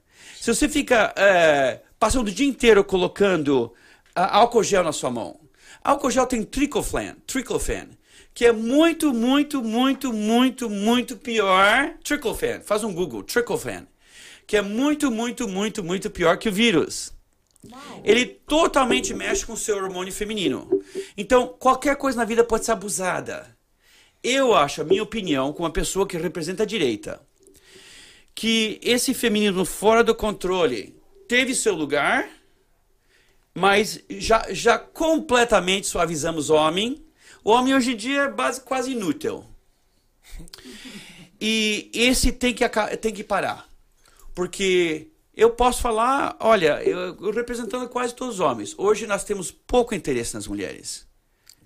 Eu sinto Pouco... a mesma coisa, que diminuiu demais. Os homens estão muito femininos. Teve uma recentemente o Fiuk, o filho do Fábio Júnior, começou a chorar, acho que foi no Big Brother, pedindo desculpa por ser homem, por ser branco, por, por ser rico, como é. se aquilo fosse desculpa por eu ser branco e homem. Isso é um, parece que hoje a esquerda fez essa, você falou, vamos combater o machismo, sim, vamos combater o racismo, sim, mas não é colocar o branco contra o negro, o homem contra a mulher, enfim, o homossexual contra o heterossexual. A briga é contra quem, quem abusa, né? Eu, eu concordo com você, acho que o homem hoje está mais feminilizado, o homem está mais com medo de tudo. Homem medo de, de tudo. tudo. A minha entra no elevador, eu saio. Todos os médicos, na... só eu, porque eu, eu olha, eu, eu, o brasileiro, de vez em quando, não tem inteligência do gringo. E não tem brasileiro em favela. Todo brasileiro vence. Por quê? De vez em quando o gringo é mais. Na, na escola de medicina, o gringo estudava três dias e ganhava 98. Eu estudava um mês e três dias e ganhava 23. Até o dia que eles colocaram o bisturi na minha mão. E o gringo é totalmente desajeitado. Os horrores que o gringo faz é assustador. E nós, claro, fazemos mágica. Então, o brasileiro, nós temos essa, essa inteligência de rua, que eu acho que melhor que inteligência de livro. Mas uh, eu me perdi nessa inteligência ali, porque o brasileiro é muito, muito bom. Uh, bom, o que eu estou dizendo é que eu, eu, perdi meu meado, gente, me ajuda. Uh, Sim, sim, tá falando dos homens, estão fragilizados hoje, estão feminizados. Tem medo. Você, você sai do elevador quando você vê ah, uma... você falou que você A menina, eh, todos os cirurgiões em Beverly Hills, quase todos que eu conheço, que eu conheço todos, foram processados por assédio, incluindo dois que são gay. Que eles, a gente sabe que ele é gay, mas a esposa não sabe. Dois são gays. Então o que eu estou dizendo, gente, eu, ah, eu não era mais inteligente, mas eu sempre tive um dom do que vem o futuro está trazendo. Por exemplo, eu inventei jaleco preto. Hoje todo mundo usa jaleco preto. Ah, então, eu sabia que... Hoje me entra no elevador e eu saio. Hoje, uh, ela fala comigo no aeroporto, eu falo, desculpe, eu não me sinto confortável falar com mulheres, desculpe. Se é brasileiro, é outra história, porque a gente não tem essa bobagem. Mas se é americana, não olho, não cumprimento, não abro a porta. Ela entra no elevador, eu saio do elevador. Se ela começa a falar comigo, eu falo, excuse me, I'm not comfortable speaking with women. Então, uh, é aí, aí, que, aí, aí que nós estamos. E você perguntou sobre assédio. Sim, muitas beliscar a minha bunda. Quantas. Você, olha, você quer que eu mostre meu telefone? É todas as noites. E são esposas, Maria esposas. Uau. As inocentes esposas. Uhum. E uh, só uma coisa pior que o homem brasileiro, a mulher brasileira. Essas inocentes, as fotos que elas me mandam, gente, nossa. Uh, sim, muitos agarraram minha bunda, muitos agarraram minhas partes privadas. Nossa, eu, especialmente os anos passam, eu me sinto um pouquinho mais velho, até até que é meio legal, porque né, é difícil ter a minha idade e olhar no espelho. É difícil, gente. É difícil. Aquele 6-0 é um número difícil aguentar. Um dia todos vocês vão olhar para o espelho e vai ser 60 para vocês também. Não, já- Exatamente. E, ah, e aquele dia vem bem rápido. Então, o fato que a menina me beliscou, eu, nossa, que, ainda bom. sou atraente? Ainda ficou, né? Não, pessoas como vocês são boas pra gente falar assim, pô, peraí, até 60 tá de boa. Dá pra chegar, lá, dá pra chegar bem ali com tô 60. bem. É a prova disso. As mulheres são terríveis dentro do elevador. Elas são terríveis no escuro. Nossa, gente. Terríveis. Graças a Deus são terríveis. então, gente, ah, sim, muito assédio, mas nunca me ofendeu, nunca me traumatizou pro resto da minha vida. E, ah, e aquela famosíssima, eu podia ter processado ela por 10 Podia, milhões de né? dólares. Olha só. Se Nunca quisesse. nem entrou. Eu tava na Harvard, rodeado das minhas mais ricas do mundo. Nunca entrou na minha mente. Ah, vou casar com aquela feinha. Só pra herdar a mansão. Não é uma coisa que entra na mente masculina. É verdade, é diferente. Então, gente, e- eu acho que está sendo abusado agora. Tá diferente. E está né? destruindo muito, muito, muito pai. Destruindo muito pai. Olha quantos se suicidaram por causa disso. E ah, o cara estava girando o anel dele, a menina processou ele, porque durante a consulta ele estava girando o anel dele e ela achou que era um, um- que era um comentário f- f- uh, uh, freudian. Só porque tava, ele foi processado em corte. Nossa. Então, gente, isso não é no vácuo. Você fica colocando a, a navalha no homem. Um Os dia a gente se vai. os homens também. Doutor, eu queria fazer uma pergunta que eu assim, te olhando e conheci. Já te conhecia, obviamente, não, não pessoalmente. E que semana a gente teve uma discussão, semana passada, com uma pessoa que trabalha no Brasil com marketing de médicos. E ela veio para cá sentir a diferença. E você, além de tudo, eu posso dizer que é um gênio do marketing. É muito bom nisso. No Brasil, não se pode, até hoje eu não entendi muito bem, por que no Brasil não se, o médico não pode fazer marketing, o, marketing, o médico não pode se autopromover, é cheio de regras. E nos Estados Unidos é muito diferente. E você claramente faz um trabalho incrível de, de, de, de autopromoção e que tem que se fazer feito mesmo. Como é que você entende isso? Você acha que isso, isso para o médico brasileiro? Se eu não me engano, houve um ano, mais ou menos 10 anos atrás, que o CRM criou uma lei só pra me catar, só pra me eh, pre- pre- prejudicar. Que estranho, eu não tenho licença médica brasileira e nem quero. Nunca quis me, eh, me- a, a licença médica brasileira. Tem Sim. Eh, Portugal, a, a Suíça, duas no México, Estados Unidos, e não, não, tenho, não tenho interesse. Ah, porque ah, fazendo campanha lá, eles podiam facilmente usar o CRM contra mim. Então, um ano, eles fizeram, ah, se, eu me- não me, se eu não me engano, eles fizeram uma regra ainda mais difícil para médico fazer televisão. Perfeito, funcionou muito bem para mim, porque daí não existia nenhum médico brasileiro que podia fazer televisão e eu era sozinho o único que podia fazer televisão. Então, CRM, muito, muito obrigado. Espero até que sou presidente do Brasil. Todo mundo lá devia pegar seu passaporte, rápido. ah, porque eu não vou esquecer o que o CRM fez comigo. Então, ah, eu não, não, sou- não tenho licença no Brasil. Sim. Então, o que eu estou dizendo é que é, eu questiono o altruísmo do CRM. Os Estados Unidos, todo médico aqui faz televisão, faz, Faz. alguma mídia. E é a me- melhor medicina do mundo. É verdade. Então, Tem muito aqui. isso devia sugerir que se o médico americano, todo médico americano faz alguma, alguma mídia, e é a melhor medicina do mundo, não tem nem, nem medicina perto, é a melhor do mundo. Nossa, gente, talvez mídia não é ruim. Por que não o médico fazer um pouquinho de mídia e mostrar, olha, gente, você não precisa fazer a âncora. Eu posso levantar seu seio após o parto sem âncora, inclusive sem nenhuma incisão. Ah, eu coloco um laser dentro que encolhe os tecidos por dentro. Por que o médico não pode mostrar isso para ela? Em vez de ela ir lá e fazer uma cirurgia que. E essa ela é branquinha não tem problema. Mas e se ela tem a pele mais morena como a minha? Eu tô cheio de quiloides. Ela vai acabar com um quiloide enorme e o mamilo pode morrer porque você cortou muitas artérias, matou a circulação e cortou o nervo. Então, gente, por que é que o médico não pode. Por que a médica não pode mostrar ah, uma técnica nova que ela inventou? Entendeu? então, eu acho que não é altruísmo. Alguns velhos lá dentro do CRM que estão prejudicando o jovem para o ganho deles artificial. Ou é mercado livre ou não é mercado livre, gente. Ou é mercado livre ou não é mercado É livre. isso aí. Parece lá fazem parecer que fazer marketing, fazer propaganda não é um médico de verdade. É, é isso que eles fazem parecer. É. E quem, e quem tá beneficiando disso? Os velhos lá no CRM? É, é difícil, né? É difícil entender isso, né? Então, gente, uh, aqui qualquer médico faz sem nenhum problema. E quem Sim. decide é o público. Exatamente. Se o cara é, não é bom, é um charlatão, ele vai estar tá mendigando na, nas ruas. A base da publicidade é essa, pô. Todo mundo fala e você julga, né? Você é. tem, sabe quem tá falando o quê, tem, pode, pode procurar. É só andar por aqui no sul da Flórida. Cara, é um atrás do outro. É outdoor, billboard, é, enfim, é propaganda de ponto de ônibus, é só de plano de saúde, de clínica, de médico. É, é um atrás do outro. também. Advogado também. Isso advogado. aí é fora advogado. É. Que no Brasil também tem uma restrição quanto a isso. É. O Brasil criou uma, eu acho, uma legislação muito difícil em relação a isso. De querer fazer parecer que o marketing não é bom. O marketing é, uma palhaçada. Não sei o que, que eles, o que, que eles acham sobre isso, né? Tivemos uma pergunta aqui alguém perguntou se você ainda apoia o Bolsonaro, se você ainda acredita no que o Bolsonaro fala, ou não, se mudou a sua cabeça depois desses anos todos. Eu acho que a, a, mídia da esquerda, né, que eles são donos dos nossos olhos e ouvidos, e eles uh, ouvem muito fake news lá, e, uh, e eu uh, apoio,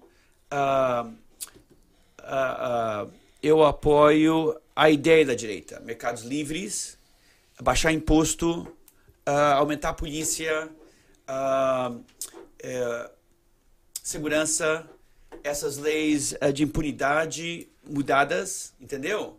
E muitas coisas que ele fez eu acho que foi, foram corretas, algumas coisas eu faria diferente. Sim. Mas Uh, lealdade muito importante na vida também. Concordo. E, uh, e, eu acho que uma das coisas que os mormons ensinaram também foi a lealdade. E a Perfeito. gente, uh, né? E eu, eu, muito ele fez de bom e, e muitas ideias que ele teve foram boas e algumas eles até emprestaram de mim. Sério, teve isso?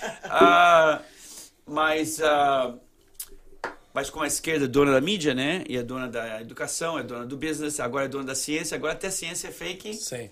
Uh, lockdown. Lockdown não funciona. Uhum. Destruiu a economia de São Paulo. Destruiu a economia de São Paulo. Estudo após estudo demonstrou que lockdown não funciona. 88% o CDC demonstrou. 88% das infecções vieram daquela pessoa em casa. Não do policial na rua, não da enfermeira no hospital, uh, não do motorista do caminhão a infecção veio daquela pessoa engordando no sofá em casa. Entendi. 88%. Entendi. Lockdown não funciona. Então, até a ciência hoje é fake. Ah. Infelizmente. Ah, a pandemia mostrou isso, né? A guerra política, a guerra de isso. mídia, a guerra de tudo. Né? É. Era uma guerra de política, não era mais Sim. guerra ciência. Sim. Né? E você me falou que, tá, que pretende voltar a se candidatar. Vai fazer isso mesmo? Eu estou cogitando a candidatura a, a senador esse ano, né, pelo PROS. E uh, porque eu acho que aqueles senadores lá, numa crítica, é, mas eles não. Minha impressão é que eles não fizeram muito pelo São Paulo, os dois que nós temos lá. Então Entendi. eu gostaria de trazer umas ideias americanas para São Paulo. Você acredita na política? Acha mesmo que consegue chegar lá, botar, botar o peito lá e resolver isso? Olha, uh, o Carter, que é um total desastre da esquerda, destruiu os Estados Unidos. Uhum. O Reagan, em três semanas, criou uma grande nação. Perfeito. Olha o Lincoln, outro republicano. Uhum. Uh, o Trump, em dois anos, totalmente mudou a economia americana. É verdade. Uh, do desastre que foi deixado pelo cara antes dele. Sim. Uh, então, uh, Napoleão mudou a França em poucas semanas. E Dom Pedro I mudou o Brasil em um dia, quando ele puxou a espada no Ipiranga e declarou independência e morte. Funciona, mas tem que ter alguém. Tem que ter alguém. Não como esse aqui que tem que ter alguém com, que tem. A, a, liderança é baseada no carisma. Se o Perfeito. líder não tem carisma, ele vai fracassar. Perfeito. Então, uh, tem que ser uma pessoa carismática, culta, que pode ser respeitada por todos, entendeu? E. Uh, e uh, não é a gente, é a gente. Sim. E. Uh... não, não tenho nada contra Lula. Não, tô brincando. Uh... então, gente, tem que ser uma... e, e respeitado pelo mundo também. E é pelos líderes do mundo. Que bom. A gente fica. Eu fico torcendo, né? Tudo é certo. A gente fica muito triste hoje vendo a política do Brasil entregue. A gente está aqui por isso, eu falo É uma isso. queda livre. É uma, é uma, é uma queda livre. É, é triste, é triste, é triste, é triste, é triste. Fico na torcida. E. Você quer falar mais alguma coisa? Eu, quer eu, mostrar? antes, antes de terminar, o livro também, vamos falar do livro da, da, da dieta É, que você sim, falou, sim. que vai contar pra gente como é que você consegue derrubar qualquer homem, né, Sim. maior que você, com essa dieta que você faz e que tá aí nesse livro. Se quiser mostrar pra, pra câmera até pra gente divulgar também esse livro. Eu escrevi né, um livro porque todo mundo não tem eh, pessoal na correria o dia inteiro, né? Então eu modifiquei um pouquinho a dieta paleolítica, né? E é super simples, gente. Faz de conta que seu avião caiu no Amazonas e você sobreviveu. Pera, eu, tô- eu, eu sobrevivi. Eu Ela- sou ela é do da Amazonas. Amazonas. Então você entende, o avião caiu no Amazonas, entra no, no Publix, não sei que, eh, quais são as, as, as lojas aqui, no Pão de Açúcar aqui, não sei qual é chamado, Publix eu acho. Aham, isso aí. É, entra lá e pergunta assim mesmo: tem sal no Amazonas? Não tem. Por 15 séculos os indígenas viveram no Amazonas sem sal. Próximo. Tem pão branco no Amazonas? Não tem. Próximo. Tem, ah, tem leite no Amazonas? Não tem. Tem, ah, tem trigo no Amazonas? Não tem. O que é que tem no Amazonas? Muitas carnes, diferentes tipos de carnes, ovos, peixes e frutos e verduras. Essa é a dieta. Ou seja, tira trigo, tira leite. Pergunta você mesmo. Porque você vai, entra lá e você compra o Coco Puffs, o cereal, você sai com 500 dólares, você gastou 500 dólares. Ah, mas se você compra só as coisas que existem no Amazonas, 70 dólares. É aveia, ah, e não aveia de um minuto, porque a foice que corta a aveia de um minuto, ela deixa alumínio dentro da aveia. Tem que ser aquela old, old fashion, Quaker. Ok. Ah, mel, ah, leite de, ah, de aveia, ah, frutas, vegetais, carne moída. A carne mais barata é a melhor carne. É? Porque Verdade? cada ano você tem menos e menos enzimas. Você vai notar que cada ano você está mais inchada de noite. Sim, é verdade. Cada ano está mais É verdade. inchada. Você tem menos menos enzima. Quando você compra, car compra carne moída, ela já está metade digerida. Ah, interessante. E ah, então carne moída de uh, com esse protein Peru. Peru. Carne moída de Peru. É bom, gosto E muito. sai, e sai bem baratinho. É verdade. Coração, melhor carne do mundo, que o gringo nem come. É verdade. Porque o coração tem as enzimas contra o ataque do coração. Ah, é. Ah, e ah, eu olho pra cirurgião, porque às vezes quando eu falo as coisas, ninguém entende. A cirurgião entende tudo que eu É legal tá, ter uma na audiência, uma pessoa que entende tudo que eu falo. Não, eu falei pra ela, fica lá dentro. Você foi. Pô, com vergonha, falando, fica lá. Dr. Ray, é bom que vocês são cirurgiões pra se entender. Não, não? Então, eu falei, tem uma pergunta, não tem, do Renato? Renato aqui cobrando. Faz uma pergunta, Pois é, gente. qual é a pergunta? Então, o Renato, ele é, foi enfermeiro no Brasil por 20 anos, agora ele está há 4 anos aqui nos Estados Unidos, estudando inglês para validar o diploma dele e né, tirar a licença. E ele também falou que ele tem, tem o mesmo sonho de entrar no exército americano. Só que ele já tem 47 anos de idade. Ele perguntou se você saberia dizer se aqui para enfermeiro, Não. né, assim como para médico, se tem limite. 68. Ah, então. O gringo aceita pessoas na, na medicina até 68. Caramba, né? Nossa, que 68. legal. Isso é outra coisa diferente, né? E ele entra bem alto, ele entra como capitão. É, já entra como capitão. Sim. Se Aí, é formado em enfermagem, ele entra como capitão. Aí, Renato. Esperando Já você, hein? Capitão, Não, não. capitão não, Renato. Não, não desista, não desista. Jamais, né? Jamais. É bom, né? É nunca. As Forças Armadas Americanas são legais. É, Muito legal de muito. servir. Fala, Ju. Ela gostou da minha molinha? Ah, é a injeção ali, aquela. Ah, sim.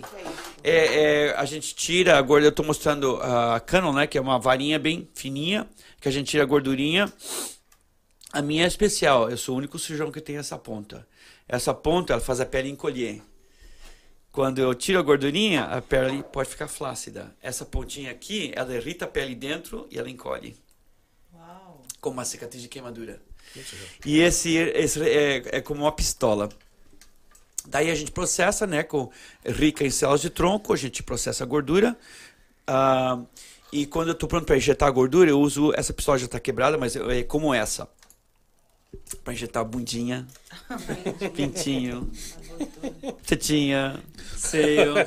A gente usa é um tipo de pistola, porque assim a gente sabe exatamente quanto a gente injetou. Quanto de, de ml, né? Muito show. E essa mola, o que que é? Então agora eu fico curioso pra A mola. mola, de noite, ele tem que colocar o pinto dele dentro. É como um aparelho. Ah, a- isso aí é um exercício. Não, sabe porque o pinto ele tem a tendência de crescer um pouquinho curvo. É verdade. Então de noite ele coloca esse capacetezinho no pênis, pênis dele. ah, e e, ah, No Chile era bem fácil, né? Porque imagina, eu ensinando isso pro cara. Esquece o fato que eu tenho que segurar o pinto dele por 5 horas. Nem nós seguramos nosso próprio pinto por De 5 horas. jeito nenhum. Então, o que eu gostava do Chile, né, é que eu saía depois de fazer o pinto por 5 horas, primeira enfermeira bonita, porque não tinha esse negócio de feminismo e não tinha esse negócio de ah, essa guerra contra o homem. Eu saía, primeira enfermeira bonita que eu vi em Sa- Santiago beijava ela Ai, Jesus. e curava. Né? Hoje não tem essa escapa. Hoje eu tenho que segurar um pinto por 5 horas, um pinto grande é o meu pinto. Por 5 horas e eu tenho que é, que os casais dormem separado, né? Ah, outra, outra, outro segredo americano. Ah, é? Aqui os casais dormem separado. Então eu tenho que ir pro meu quarto escuro, Sozinho. depois segurar o pinto de outro homem, Certo. Cinco horas. cujo nome eu mal sei. Não criei nenhum relacionamento. Pelo menos em Santiago eu podia beijar a primeira Enfermeira bonita. chilena. Chilena bonita. Mas aqui, com essa guerra ridícula contra o homem, não posso nem olhar pra enfermeira aqui. Tem que segurar Então- o pinto e ir pra casa. Imagina. Que, de- que beleza. E, e a minha esposa é, é inteligente, ela joga todas as cordas da minha garagem fora.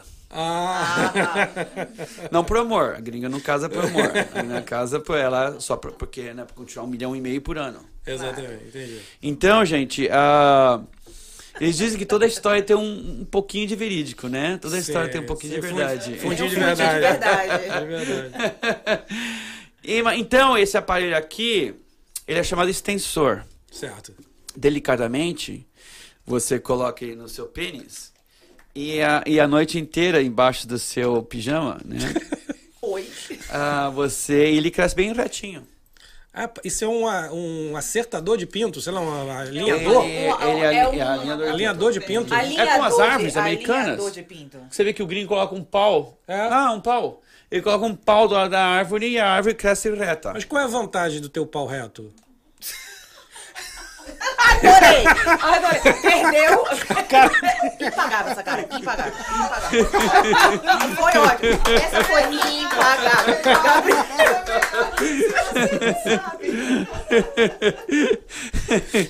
Tá um pouco tarde pra explicar.